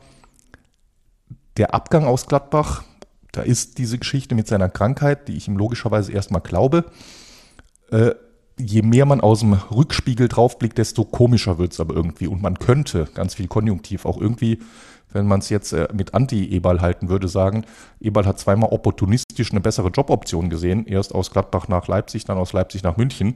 Und hat dann zweimal so eine Art äh, Dembele als äh, Funktionär gemacht und sich aus dem Vertrag, aus dem Job rausgestreikt. Ist jetzt sehr zugespitzt und ich will ihm das nicht unterstellen, aber man könnte äh, fast zu so einer äh, ja, zu so einer Interpretation neigen und das Ganze noch in Gladbach mit einer Art Scherbenhaufen, als er gegangen ist. Scherbenhaufen ist vielleicht ein bisschen übertrieben, aber aktuell steht es gar nicht gut um den Kader. Die großen Talente, die sie vorher immer hatten, die fehlen im Moment ein bisschen. Äh, da sind zu viele Spieler ablösefrei gewechselt. Äh, zuletzt Tyram, Benzebaini, wo auch ein Stück weit langfristiges Kadermanagement nicht gut gelaufen ist. Also da ist, das war zum Ende hin nicht mehr so richtig gut. Eben wie gesagt, diese äh, moralischen Fragezeichen zumindest für seine Abgänge. Und vor allem eigentlich dachte ich, Leipzig, das könne sein Prunkstück werden, das könne seine Meisterleistung werden, wenn er es schafft, Leipzig von dem, was sie bis heute sind, nämlich so diese sehr klare Identität, junges Team, Powerfußball, sportlich sehr gut, aber noch keine Meistermannschaft in Deutschland und noch einen zu großen, zu jungen Kader. Und wenn er es geschafft hätte, Leipzig auf die nächste Stufe zu heben, und im Zweifel die deutsche Meisterschaft zu holen oder den FC Bayern so richtig, richtig, richtig harte Konkurrenz zu machen bis zum letzten Spieltag, das wäre das i-Tüpfelchen gewesen, das ich eigentlich von ihm erwartet hätte, mit dem er sich dann für den FC Bayern qualifiziert und nicht, weil er durch so eine Aktion dort vom Hof gejagt wird. Und deshalb, ja, bleibe ich äh, sehr ambivalent zurück. Andi, ich weiß, dass du auch eine, eine sehr, jetzt, jetzt würde ich fast sagen, ambivalente Meinung hast. ähm, dann äh, nimm uns mal mit in, in deine Gefühlswelt rund um Eber. Ja, zu Beginn würde ich es ähnlich angehen wie, wie Georg. Also ich sehe auch den Bedarf und dass man da was macht, finde ich völlig nachvollziehbar, dass man da jemanden noch dazu holt ins Team. Ähm, ich hatte leider schon immer so ein bisschen eine Antipathie gegen Max Eberl. Das glaube ich, ursprünglich fußte das so ein bisschen an dem Auftreten, weil ich habe den immer nur im, im Kopf, wie er sich mit irgendjemand streitet, ob es die eigenen Fans sind, ob es der Schiedsrichter ist, ob es Arne Friedrich auf der Bank von der Hertha ist, ob es Julian Nagelsmann ist, die, die Sperren für solche Auseinandersetzungen waren ja sehr häufig, ob es die irgendwelche Journalisten sind. Alle wollten ihm ja nur Unrecht. Und ähm, ich war dann aber auch sportlich nie so überzeugt. Klar, es ging stark bergauf, aber vielleicht auch in einem Verein, wo es eh mehr, dann mehr Geld gab in der Zeit, wo mehr Geld in den Fußball floss. Und vor allem, ich weiß nicht, ob es so gut gelaufen wäre, hätte nicht im Februar 2011 Lucian Favre eingestellt. Mhm. Weil da war man schon fast abgestiegen, hat er im Winter versucht mit diversen altgedienten Bundesliga-Profis wie Stranzl, Marx und Hanke, das um mit Michael Fronzek rumzudrehen. Und äh, dann kam Favre und hat die Mannschaft gerettet und auch so ein bisschen den Ansatz auf junge entwicklungsfähige Spieler aus Ligen wie den Niederlande, Österreich und der Schweiz zu setzen mitgebracht. Und das hat dann wirklich gut funktioniert. Das hat er so ein bisschen beibehalten, aber auch die Trainerentscheidungen danach mit Hacking und äh, Schubert haben mich jetzt nicht so, lassen mich jetzt nicht in Jubelstürme ausbrechen, sage ich mal. Danach hat er es so ein bisschen umgedreht und hat sich so ein bisschen dem RB-Fußball zugeneigt, aber ich hatte auch immer das Gefühl, dass Transfers viel von den Trainern ausgehen, weil in der Zeit von Marco Rose waren es ja doch einige RB-Schützlinge, die der schon hatte, die dann nach, den Weg nach Gladbach geführt, gefunden haben. Und mir fehlt dann manchmal auch so ein bisschen die, die Idee, also ob der Trainer jetzt zum, zum Team passt, war es, ob es jetzt Adi Hütter, ähm, man hat vielleicht Spieler gehabt, die eher was mit dem Ball anfangen können, man holt aber Hütter, der wirklich einen Pressing-Fußball spielen lässt und das hat dann auch nicht gepasst.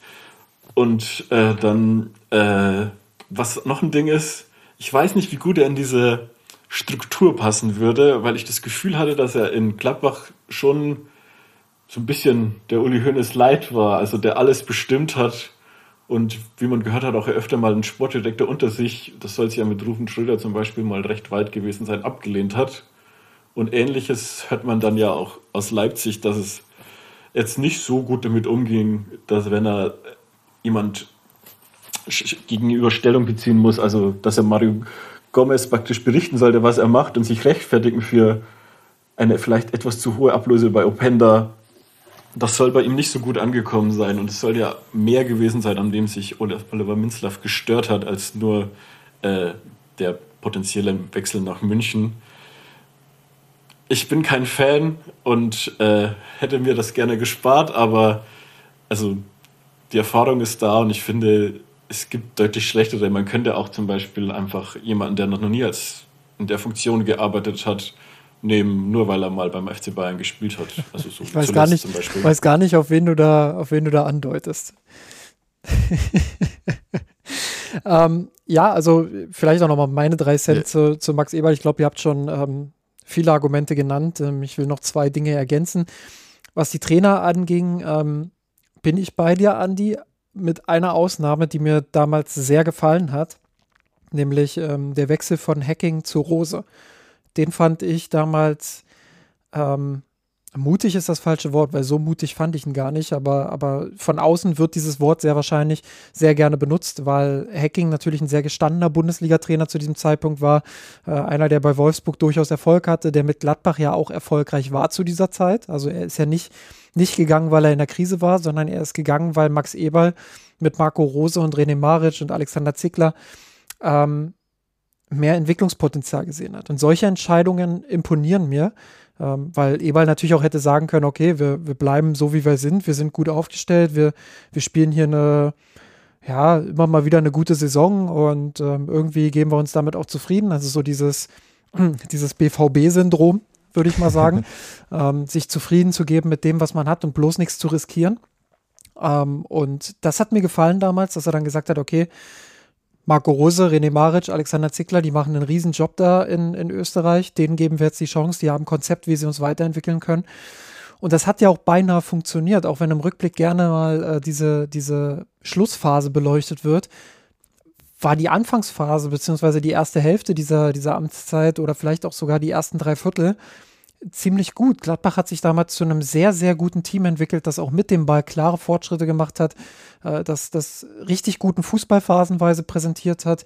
Ähm, das, das sah top aus und dann kamen halt diese internen Zerwürfnisse. Und ja, daran war Eberl höchstwahrscheinlich auch selbst beteiligt und auch selbst mit dran schuld. Ähm, aber wenn man diese Zerwürfnisse wirklich mal ausblendet, dann war das eine, eine Entscheidung, die wirklich mir zumindest damals imponiert hat. Ähm, ein Punkt, der mir allerdings kontra sehr auffällt und der bei euch jetzt noch nicht so richtig rauskam, weiß nicht, wie du das siehst, Georg, aber Eberl hat ja auch immer wieder Konflikte gehabt mit den Fans, also äh, mit, mit der Fanszene von Borussia Mönchengladbach etc. Ähm, da ist ja auch immer wieder zu hören, dass er im Umgang mit den Fans auch relativ kalt war, immer äh, relativ wenig auch ähm, Acht gegeben hat darauf, inwiefern die Zufriedenheit oder die Anerkennung auch bei den Fans da ist. Und dementsprechend unterkühlt war dieses Verhältnis mit der Fanszene auch häufig. Ich kann mir vorstellen, dass genau diese Attitüde plus halt dieser Wechsel zu RB und wie sich damals auch die Fanszenen äh, zu Eberl geäußert haben etc., dass das auch eine Problemstelle für ihn werden könnte und sei es auch nur für zwei, drei Monate am Anfang. Aber das, das ist schon auch äh, nicht zu unterschätzender Stolperstein. Ja, also das ist definitiv, ne, das, das war schon ein Thema. Ich, ich krieg das nicht mehr genau zusammen, aber gerade hier mit der Gladbacher Fanszene irgendwie, wie war das? Er hat ja irgendwie da äh, Leipzig dann auch, als er dort angefangen hatte, mit Gladbach verglichen und irgendwie die Leipziger Tradition oder Fankultur oder irgend sowas ja. im Vergleich zu Gladbach gelobt. Das, das, ne, das, das war dann irgendwie, ja, da hast du dich dann auch gefragt, was, was sollte das jetzt noch wieder da wirklich irgendwie alle Brücken hinter sich abreißen oder sitzt da irgend so ein Stachel so tief aus, was genau das sein könnte, was du gesagt hast, aus irgendwie schon einer, äh, schon einem angespannten Verhältnis vorher. Also das, ja, das, das ist ein, nochmal ein guter Punkt. Ähm, aber ansonsten, ich, ich wollte es nur noch mal gerade, also fand ich von euch beide äh, schöne Argumente. Erst eine schöne Teilentzauberung, Andi, von dir, von seiner Arbeit bei Gladbach und dann aber auch noch mal der Hinweis, dass schon auch im Detail ein paar gute Sachen dabei waren, wie äh, eben nicht nur das große Bild, das gut war, sondern auch die, die Details mit Rose und Co. Was mir aber enorm aufgefallen ist und damit ist eigentlich der ganze Case erklärt. Äh, Andi, du hast es so wunderschön formuliert. Du hast anfangs gesagt und Justin, du jetzt so ähnlich. Euch ist Eberl aufgefallen als jemand, der einfach immer gern mit allen streitet. Und, und, später hast du nochmal gesagt, Andi, äh, Eberl ist so ein bisschen, hat in Gladbach gewirkt wie ein Uli Hoeneß Leid. Und jemand, der nach außen hin mit allen streitet und wie Uli Hoeneß Leid wirkt, ja, irgendwie kommt es jetzt gar nicht so überraschend, dass der dann vom großen äh, Patriarchen äh, am Tegernsee doch noch an die Säbener Straße geholt wird. Ne? Das ist dann halt, äh, endlich hat er jetzt quasi seinen äh, Minimi gefunden. Und, äh, und das erklärt es dann für mich, äh, dass es einfach unausweichlich war, diese dieser Neuzugang. Und dann, ja, wie es hier ankommen wird, also sind, da bin ich jetzt wiederum, ich glaube, die Bayern-Fans sind da mittlerweile einerseits zu, zu verwöhnt vom Erfolg. Auch hier gilt ja so ein bisschen, was wir vorhin besprochen haben. Äh, wie sieht so die Stimmung im Team aus? Gilt natürlich auch für einen Verein. Äh, du gehst nicht ganz so hart und vehement auf die Barrikaden, wenn du eben zum hundertsten Mal in Folge deutscher Meister wirst und äh, wenn es dann öffentlich gemacht wird, dass am 1.4. beginnt, möglicherweise gerade in einem Champions League Halbfinale stehst, dann, dann fällt es ein bisschen schwerer, die äh, Anti-E-Ball-Plakate zu zeichnen für die Kurve.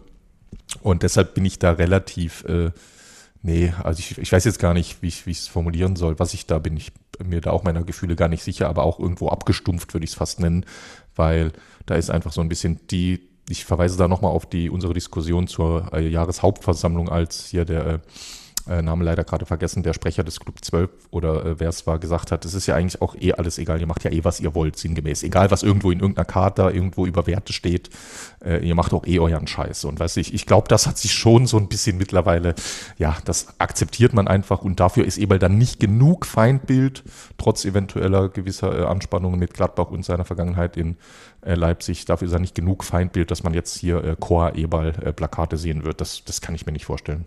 Andi, hat, äh, hat Uli quasi ein Feberl für Max?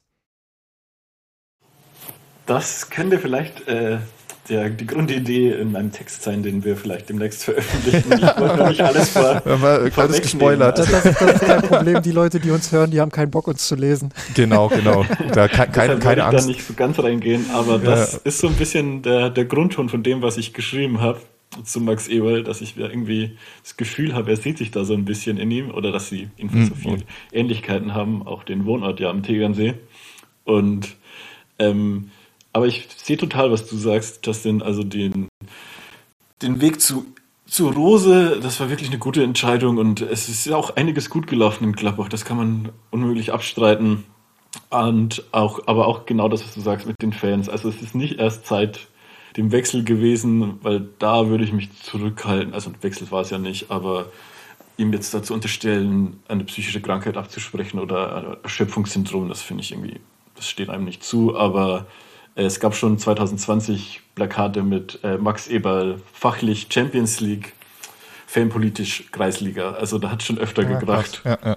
Und das ist, damals glaube ich, ging es zwar um, ähm, um Dietmar Hopp im Fadenkreuz, Mhm. Aber prinzipiell, glaube ich, sind sie die Ultras in Gladbach und Max Eberl nicht so grün gewesen.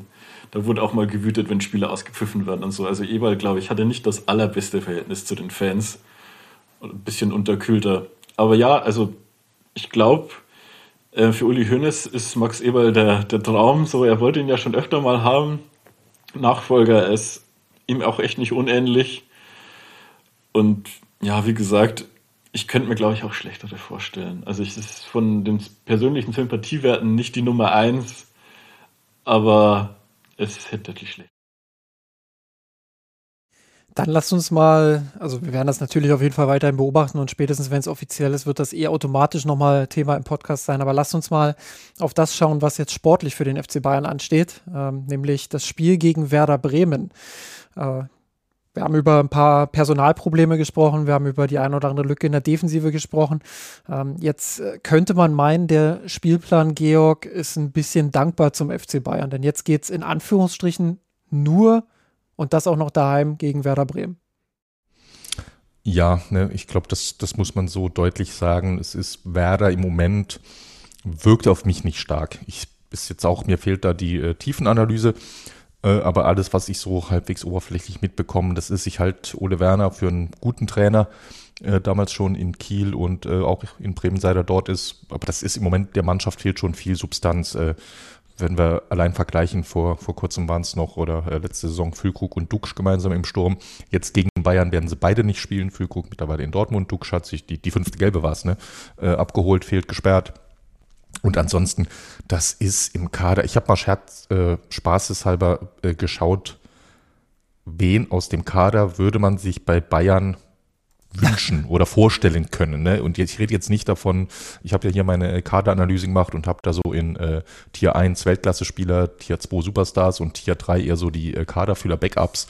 Und äh, für die ersten beiden Kategorien gibt es einfach gar keinen, aber selbst für die dritte Kategorie findest du da ja kaum Spieler, weißt du? Also wie gesagt, nichts äh, soll jetzt nicht überheblich klingen, aber äh, einen Schmied oder äh, Demann oder Jung oder ja, äh, etc., das, da willst du ja, die würdest du ja nicht mal für die Kadertiefe beim FC Bayern sehen, die jetzt äh, wahrscheinlich äh, in der Startelf stehen werden. So ein, zwei Kandidaten, gerade in der Defensive, vielleicht ein Stark oder Friedel, die so äh, Innenverteidiger, Außenverteidiger spielen können, könnte man sich jetzt als Notnagel temporär vorstellen oder ein äh, Mitchell Weiser hat schon gute Phasen.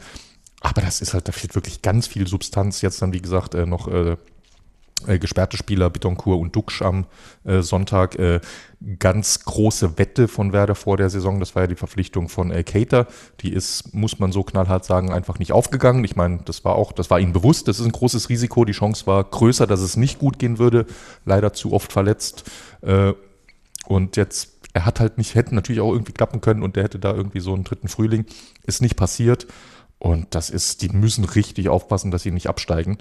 Und äh, sollte normalerweise genau, wie du es gesagt hast, der genau richtige Gegner jetzt sein für die noch kleine, äh, kleinen Kader des FC Bayern, für den Rumpfkader mit den angeschlagenen Spielern.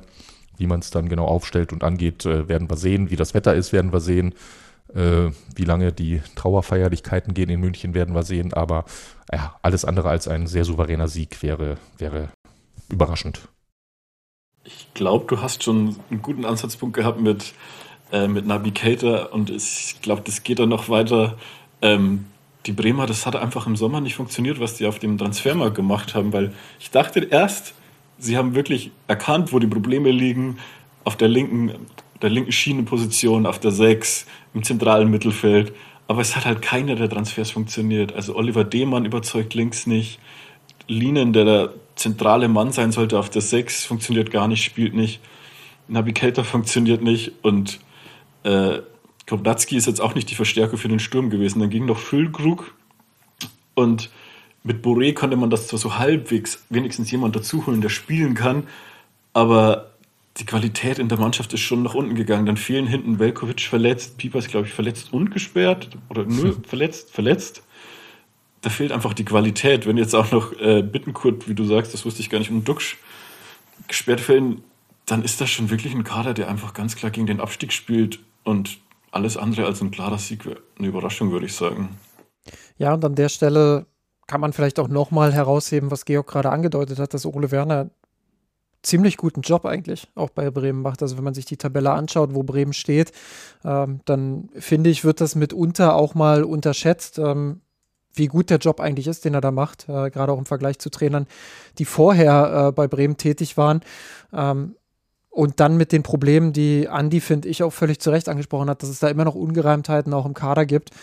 Ähm, ja, da ist es dann, wenn ich auf die Tabelle schaue, äh, klar, kein Riesenvorsprung, den sie jetzt auf die Abstiegsplätze haben, aber insgesamt schon eine relativ solide Leistung mit 17 Punkten äh, aus 17 Spielen. Ähm, ja, es kann immer besser sein, klar, keine Frage. Aber wenn du so einen Kader hast, wenn du so die Probleme hast, die Bremen einfach in den letzten Jahren auch immer hatte, ähm, dann glaube ich, dann wird hier und da auch unterschätzt, ähm, dass, dass Werner da vor allem auch im taktischen Bereich einen, einen guten Job macht. Und ähm, um jetzt so ein bisschen auch konkret auf, auf das Spiel gegen die Bayern zu sprechen zu kommen, ähm, ich erwarte mir da auch taktische Variation von Bremen. Und das äh, ist was, was zumindest an einem schlechten Tag der Bayern auch dazu führen kann, dass die Münchner das ein oder andere Problem haben könnten. Viel Konjunktiv, klar.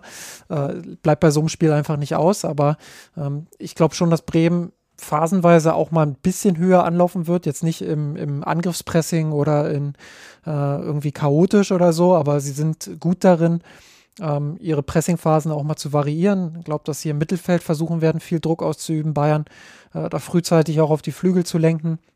Äh, frühe Ballgewinne dort im Mittelfeld vielleicht auch zu erzeugen, um in diese Umschaltsituation zu kommen.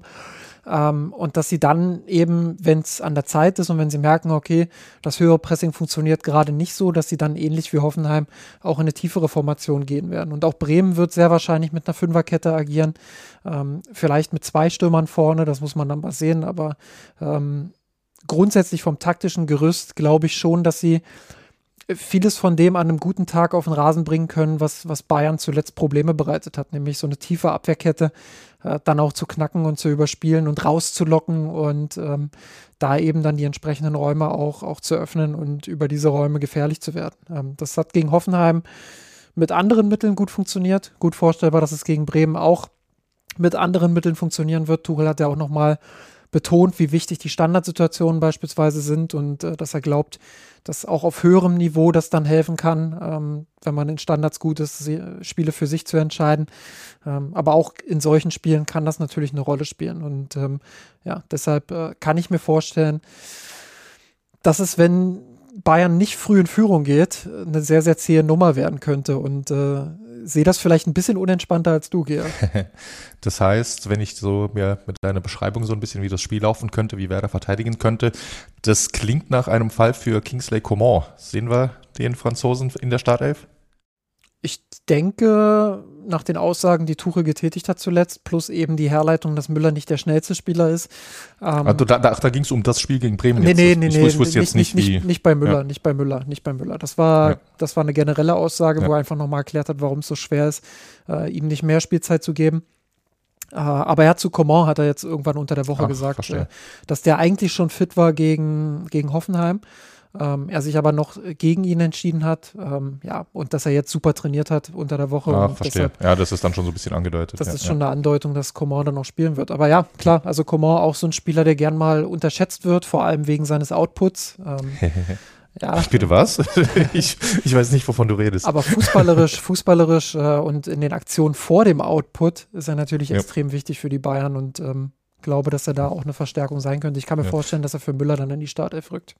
Ja, okay, das könnte sein. Ist aber, ne, sehen wir, finde ich, finde ich schön, äh, quasi so ein bisschen, äh, als hätten wir einen roten Faden geplant. Wir hatten ja vorhin lang und breit analysiert bei Delicht, wegen der, auch wegen der äh, Kadersituation in der Verteidigung, dass eben dort äh, nicht nur er, aber auch er nicht die Pausen einfach bekommen hat, um komplett spielfit zu werden. Das ist natürlich genau der Luxus, den Tuchel in der Offensive hat, mit dem dort eben breit besetzten Kader. Und äh, das ist dann natürlich auch eine gute Erklärung, warum Coman jetzt noch ein bisschen hinten dran war. Das eben kombiniert damit, dass die Konkurrenz vorne so stark ist und so zahlreich. Gut, dann ja, glaube ich, sehen wir, sehen wir ein gutes Coman-Spiel. Robin-S12 hat uns auf Instagram gefragt, wie würdet ihr gegen Werder Bremen aufstellen? Andi, was, was wäre deine, deine Formation gegen Werder?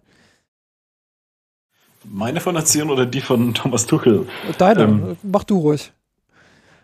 Spinn, spinn ich wäre aber, glaube ich, da relativ nah bei, äh, bei Thomas Tuchel. Also Command auch wieder zurück. Die Bremer setzen ja zuletzt recht auf Geschwindigkeit auf dem Flügel. Also haben wir mit Agu und Weiser nicht die allerlangsamsten und auch mhm. davor Nindmar eingesetzt.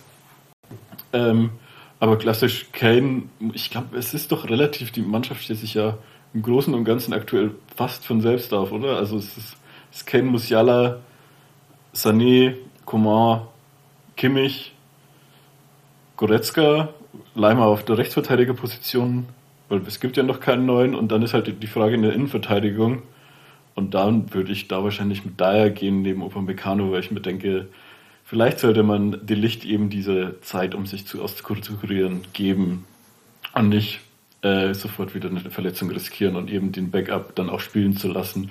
Ich sehe jetzt die Gefahr gegen Bremen nicht so deutlich, dass ich da Angst hätte, dass da was passiert, wenn, wenn Eric Dyer sein Debüt gibt.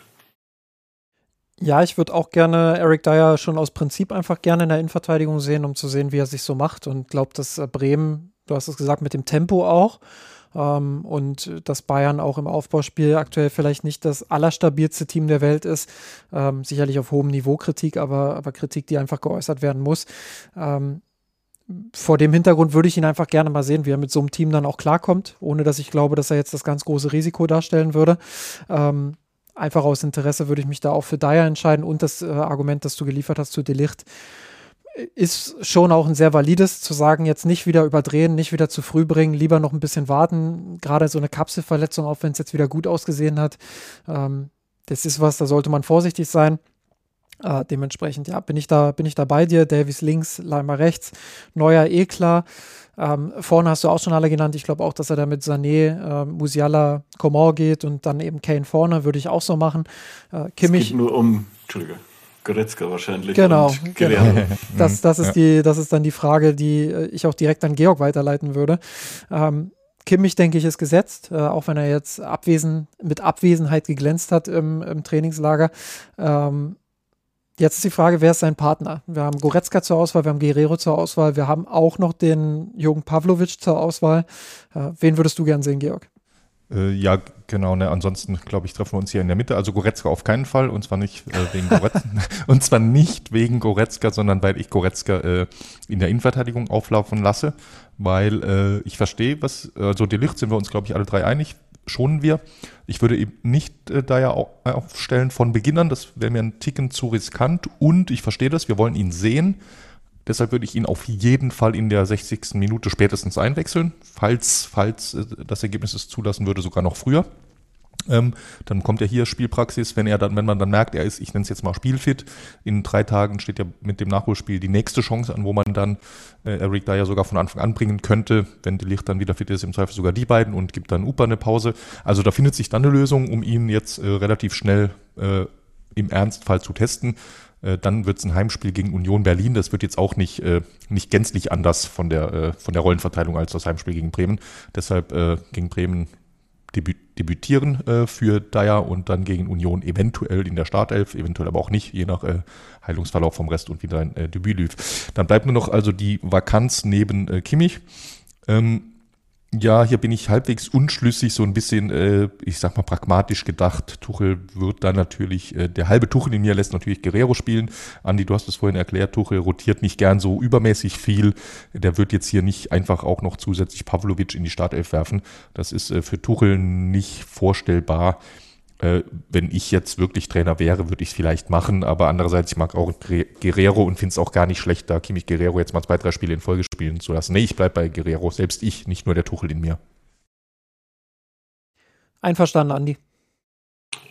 Ja, also ich finde auch Guerrero einen tollen Spieler, also vor allem, was der spielerisch mit einbringen kann. Ich habe mich eher für Goretzka entschieden im Mittelfeld, weil ich denke, dass der auch langfristig in dieser Saison der Partner sein wird von Kimmich und ich einfach hoffe, dass der mit der Zeit wieder in bessere Form kommt. Also es geht mir mehr darum, ihm Spielpraxis zu geben.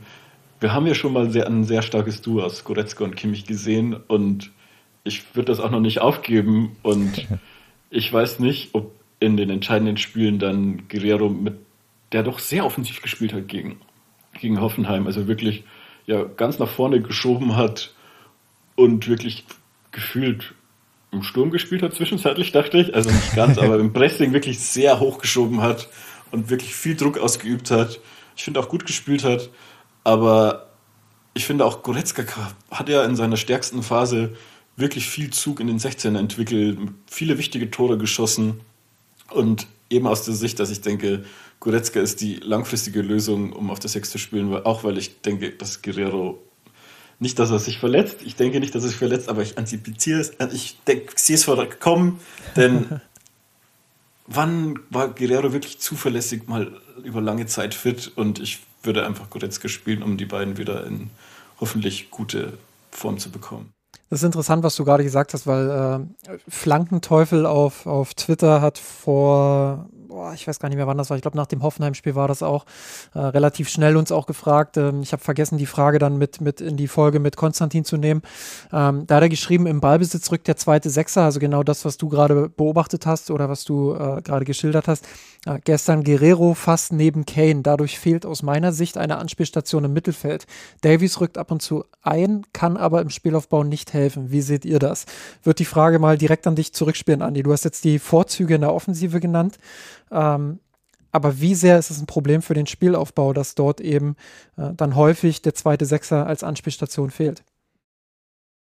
Ja, ich glaube, es ist schon ein Problem. Er ist wirklich sehr hoch aufgeregt. Ich dachte mir immer, was macht er da? Aber es wird schon seine, seine Aufgabe gewesen sein. Vor allem, da Guerrero ja auch jemand ist, dem man es zutraut, eben genau im Spielaufbau teilzunehmen und da den, die Bayern auch wirklich voranzubringen. Weil er ist ja wirklich jemand, der kreative Lösungen findet, der was mit dem Ball anzufangen weiß. Und ähm, ihn das so nach vorne zu schieben, habe ich nicht ganz verstanden. Also ich fände es besser, wenn er sich ein bisschen mehr auf den Spielerbau konzentriert und der Kimmich etwas Hilfe zur Seite steht, Hilfen zur Seite steht. Ja, es ist natürlich so ein Stück weit das Dilemma, ne? Wir sehen das unter Tuchel ja immer öfter, dass er so ein bisschen diesen, ich nenne es mal diesen Cut hat zwischen den vier offensiven Spielern und den sechs dahinter, wenn äh, eben nicht wie das äh, passiert, was Guerrero hier gemacht hat, weil die Außenverteidiger nicht ganz so ultraoffensiv spielen und die Doppelsechs meistens auch halbwegs diszipliniert spielt. Und vier Offensive, das ist wenig gegen die meisten Teams, die defensiv verteidigen. Die Bayern kriegen es oft noch gelöst, weil sie einerseits gut in Umschaltsituationen sind und ansonsten einfach mal mit einer Einzelaktion äh, Musiala, Sané, Sané im Zusammenspiel mit Kane irgendwas gelöst bekommen. Aber das, du brauchst halt schon ab und zu noch einen mindestens einen fünften Verbindungsspieler in einem Drittel weiter vorne.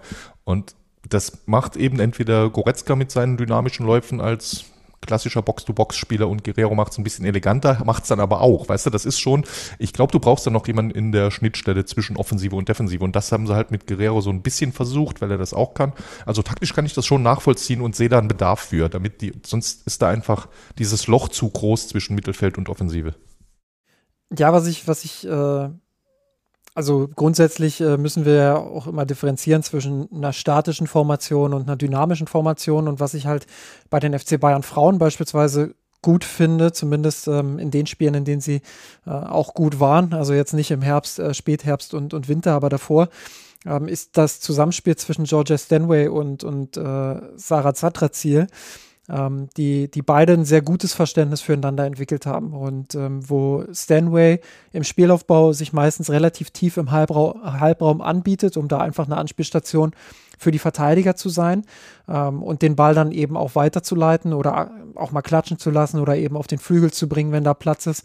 Ähm, und andererseits ist sie dann relativ schnell auch wieder mit vorne dabei ähm, wenn der Ball dann eben ins letzte Drittel kommt. Und ähm, äh, manchmal kommt sie dann eben aus der Tiefe überraschend nachgerückt, manchmal ähm, schiebt sie sich äh, clever nach vorn, ähm, während der Ballbesitz noch im Mittelfeld ist.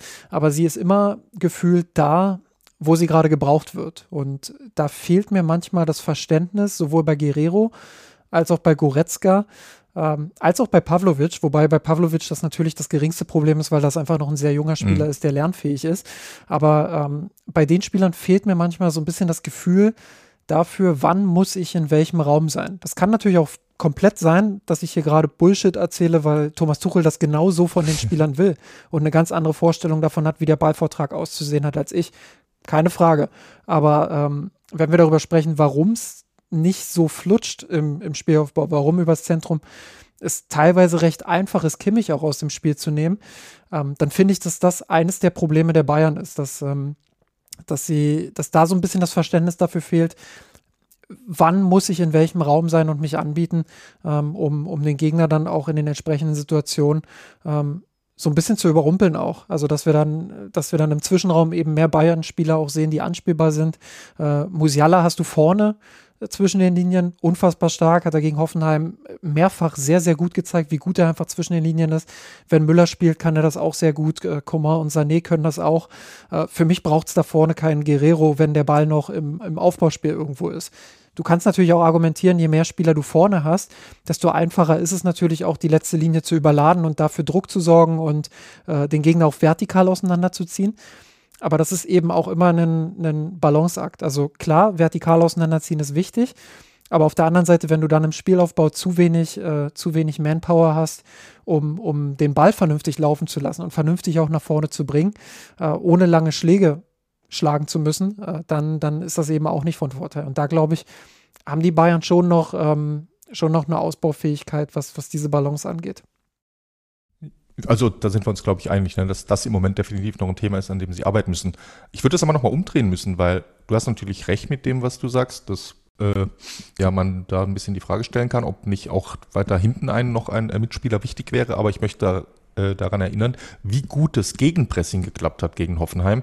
Und dafür wird es natürlich wichtig, viele Leute vorne im Zentrum ballnah zu haben. Ne? Und da äh, hilft es natürlich, wenn Guerrero schon im Ballbesitz weit vorne ist, weil dann nach dem Ballverlust der Weg nicht so weit ist ins Gegenpressing und er dort entweder selbst ins Gegenpressing ging und oder die Räume so zugeschoben hat, dass äh, Musiala und äh, Sané die Ballgewinne dann danach hatten. Absolut, gegen so einen tiefen Gegner ist es natürlich dann, dann auch nochmal eine andere Nummer. Also wenn du gegen den Gegner spielst, der sehr, sehr tief verteidigt, dann, äh, dann, dann ist das ein valides Mittel und äh, das hat gegen Hoffenheim ja auch hier und da sehr gut funktioniert. Ähm, du brauchst natürlich auch viele Spieler, gerade wenn ein Gegner mit einer Fünferkette und dann vier davor sehr tief steht, dann brauchst du viele Spieler in letzter Linie und dann bringt es dir recht wenig, fünf Spieler vor dem eigentlichen äh, Geschehen zu haben und nur drei davon äh, spielen sich den Ball irgendwie zu. Also dann, dann sind zwei da einfach überflüssig. Ähm, du musst auch da natürlich immer eine gute Balance haben aus, ähm, mit wie vielen Spielern läuft der Gegner jetzt eigentlich tatsächlich an? Wie viele Spieler brauche ich, um diese, diese Spieler eben nicht, äh, nicht äh, in die Situation zu bringen, dass sie den Ball gewinnen können? Und wie viele Spieler brauche ich dann vorne, äh, um mir Überzahlsituationen zu kreieren? Und was Bayern gegen Hoffenheim halt nicht so oft geschafft hat, ist genau das, obwohl sie viele Spieler vorne hatten, hatten sie selten zwei gegen eins Situationen. Ähm, haben wir auch rauf und runter diskutiert, sowohl im Blog als auch letzte Woche im Podcast. Ähm, ist natürlich ein Problem, wenn du diese 2 gegen 1 Situation nicht hast, wenn dann die Verlagerungen nicht kommen, wenn da zu wenig, ähm, äh, zu wenig auch ähm, die Flügel bespielt werden, ist es schwer in diese Situation zu kommen. Die Bayern haben in anderen Situationen geglänzt. Ähm, aber genau das meine ich. Also du musst im Mittelfeld musst du ein gewisses Gefühl dafür entwickeln, wann ist es gut nach vorne zu schieben und wann ist es gut äh, eben im, im Spielaufbau noch einen mehr zu haben. Und äh, das fehlt mir manchmal. Äh, Nochmal, das ist Kritik auf hohem Niveau. Ich finde, dass die Bayern selbstverständlich immer noch äh, sehr, sehr gut sind, äh, was das Taktische angeht.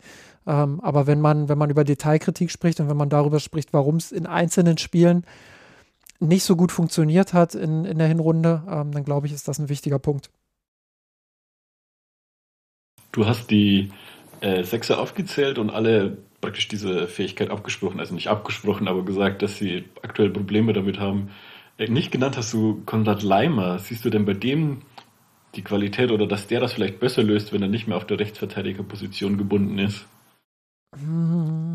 Eher nicht, würde ich sagen. Ähm, also am ehesten sehe ich es tatsächlich noch bei Pavlovic, dass der sich dahin entwickeln kann. Ähm, wobei der natürlich eher so Typ, äh, Typus, also ich sehe ihn eher als Typus Holding Six in Anführungsstrichen, als als Typus, äh, ich schiebe vorne, vorhin die letzte Linie beispielsweise.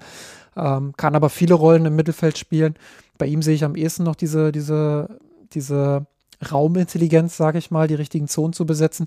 Pavlovic habe ich vorhin nur erwähnt, weil auch er diese Probleme hin und wieder gezeigt hat, was ich aber bei einem jungen Spieler komplett normal finde, weil er sich auch erst auf diese, diese Art Fußball, auf den physi äh, physischeren Fußball auch einstellen muss.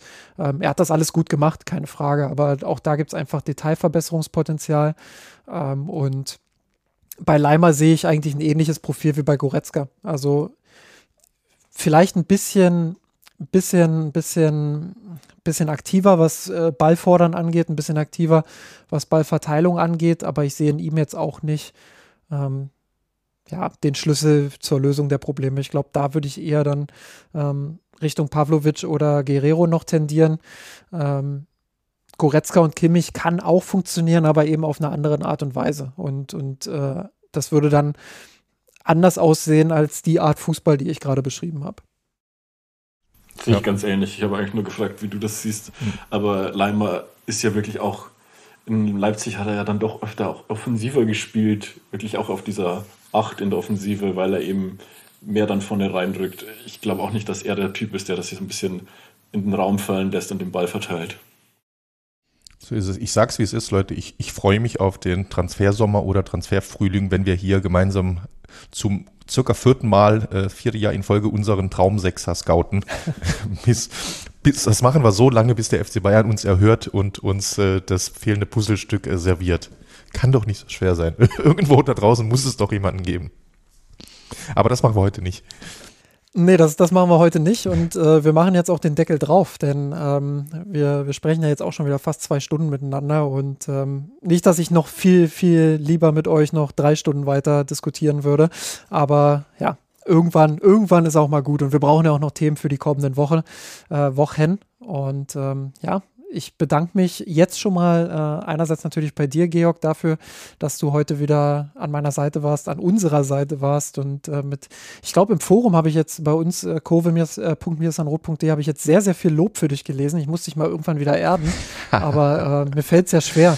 Also mir ja. fällt es ja schwer, dich irgendwie zu erden, weil das Lob ist ja absolut berechtigt. Also ach, äh, ich habe gelesen, äh, jemand hat geschrieben, ähm, du, du bist der liebste Podcast, Podcaster von Mirsanrot, dann hat ein anderer geschrieben, ähm, nicht nur, nicht nur ein anderer, ein paar andere haben ja noch deine, deine Kadalytics äh, zu Recht auch in den Himmel gehoben. Also ich hoffe, du fliegst jetzt nicht zu sehr. Ich wollte sagen, gut, dass wir keinen Videopodcast machen, sonst äh, würdet ihr jetzt alle sehen, dass ich äh, ganz, ganz errötet bin. Äh, nee, viel, vielen Dank für das Lob. Äh, ich kann nicht immer darauf antworten, aber ich freue mich immer sehr drüber und äh, natürlich auch vielen Dank an euch beide. Wieder eine äh, die reinste Freude, die zwei Stunden mit euch auf diesem Niveau die Dinge rund um den FC Bayern diskutieren zu können. Und äh, dann sage ich natürlich auch noch Danke an dich, Andi. Schön, dass du heute das erste Mal mit dabei warst. Und wer weiß, vielleicht äh, bist du ja auch bald der Lieblingspodcaster von, von äh, ganz vielen Fans von Mir Rot. Ich hoffe auch, dass die äh, Menschen, Menschen im Forum so nett zu mir sind wie zu Georg. ähm, ich hoffe, ich habe nicht allzu viel Blödsinn erzählt und fand es sehr schön, mit euch über die Bayern zu sprechen. Genau deshalb bin ich zu Mir Rot gekommen, um mich über die Bayern auszutauschen und vielleicht auch nochmal einen anderen Blickwinkel zu bekommen. Also mir hat sehr viel Spaß gemacht und ähm, ich bin auch sicher, dass das im, in, in der Kurve bei uns äh, dementsprechend honoriert wird. Ähm, wir hoffen, jetzt wo ich honoriert sage, muss ich natürlich auch nochmal ähm, äh, zu dem Punkt kommen, den ich am Anfang schon angesprochen habe. Wir hoffen natürlich, dass auch ihr unsere Arbeit äh, ein Stück weit äh, honoriert und äh, zu Unterstützern oder Unterstützerinnen von Mirsan Roth werdet. Aktuell könnt ihr das tun unter patreon.com slash mirsanroth. Ich habe es am Anfang der Folge angekündigt. Ihr könnt äh, ab Montag, also wenn ihr euch noch ein paar Stunden geduldet, könnt ihr uns auch mit Überweisungen und per PayPal unterstützen, was äh, uns einfach auch nochmal mehr Möglichkeiten gibt, ähm, beziehungsweise euch auch mehr äh, Möglichkeiten gibt, uns zu unterstützen. Ähm, warum? Mirsan Roth unterstützen. Das habe ich am Anfang der Folge gesagt. Wir glauben, dass wir ein wichtiges Puzzleteil in der Medienlandschaft rund um den FC Bayern München sind. Und äh, natürlich machen wir das alles aus Leidenschaft. Natürlich machen wir das alles auch aus Liebe. Aber nur Leidenschaft und Liebe werden den Podcast und auch den Blog in der Form, wie wir es jetzt im Jahr 2024 gestartet haben, nicht tragen. Das muss man so deutlich sagen. Und deshalb ähm, ja, würden wir uns über jeden Euro freuen, der uns einen Schritt weiter in Richtung unserer Ziele bringt. Wir hören uns dann nach dem Bremen-Spiel wieder und zwar in der kommenden Woche. Und bis dahin bleibt mir nur zu sagen, Servus und macht's gut. Ciao, ciao.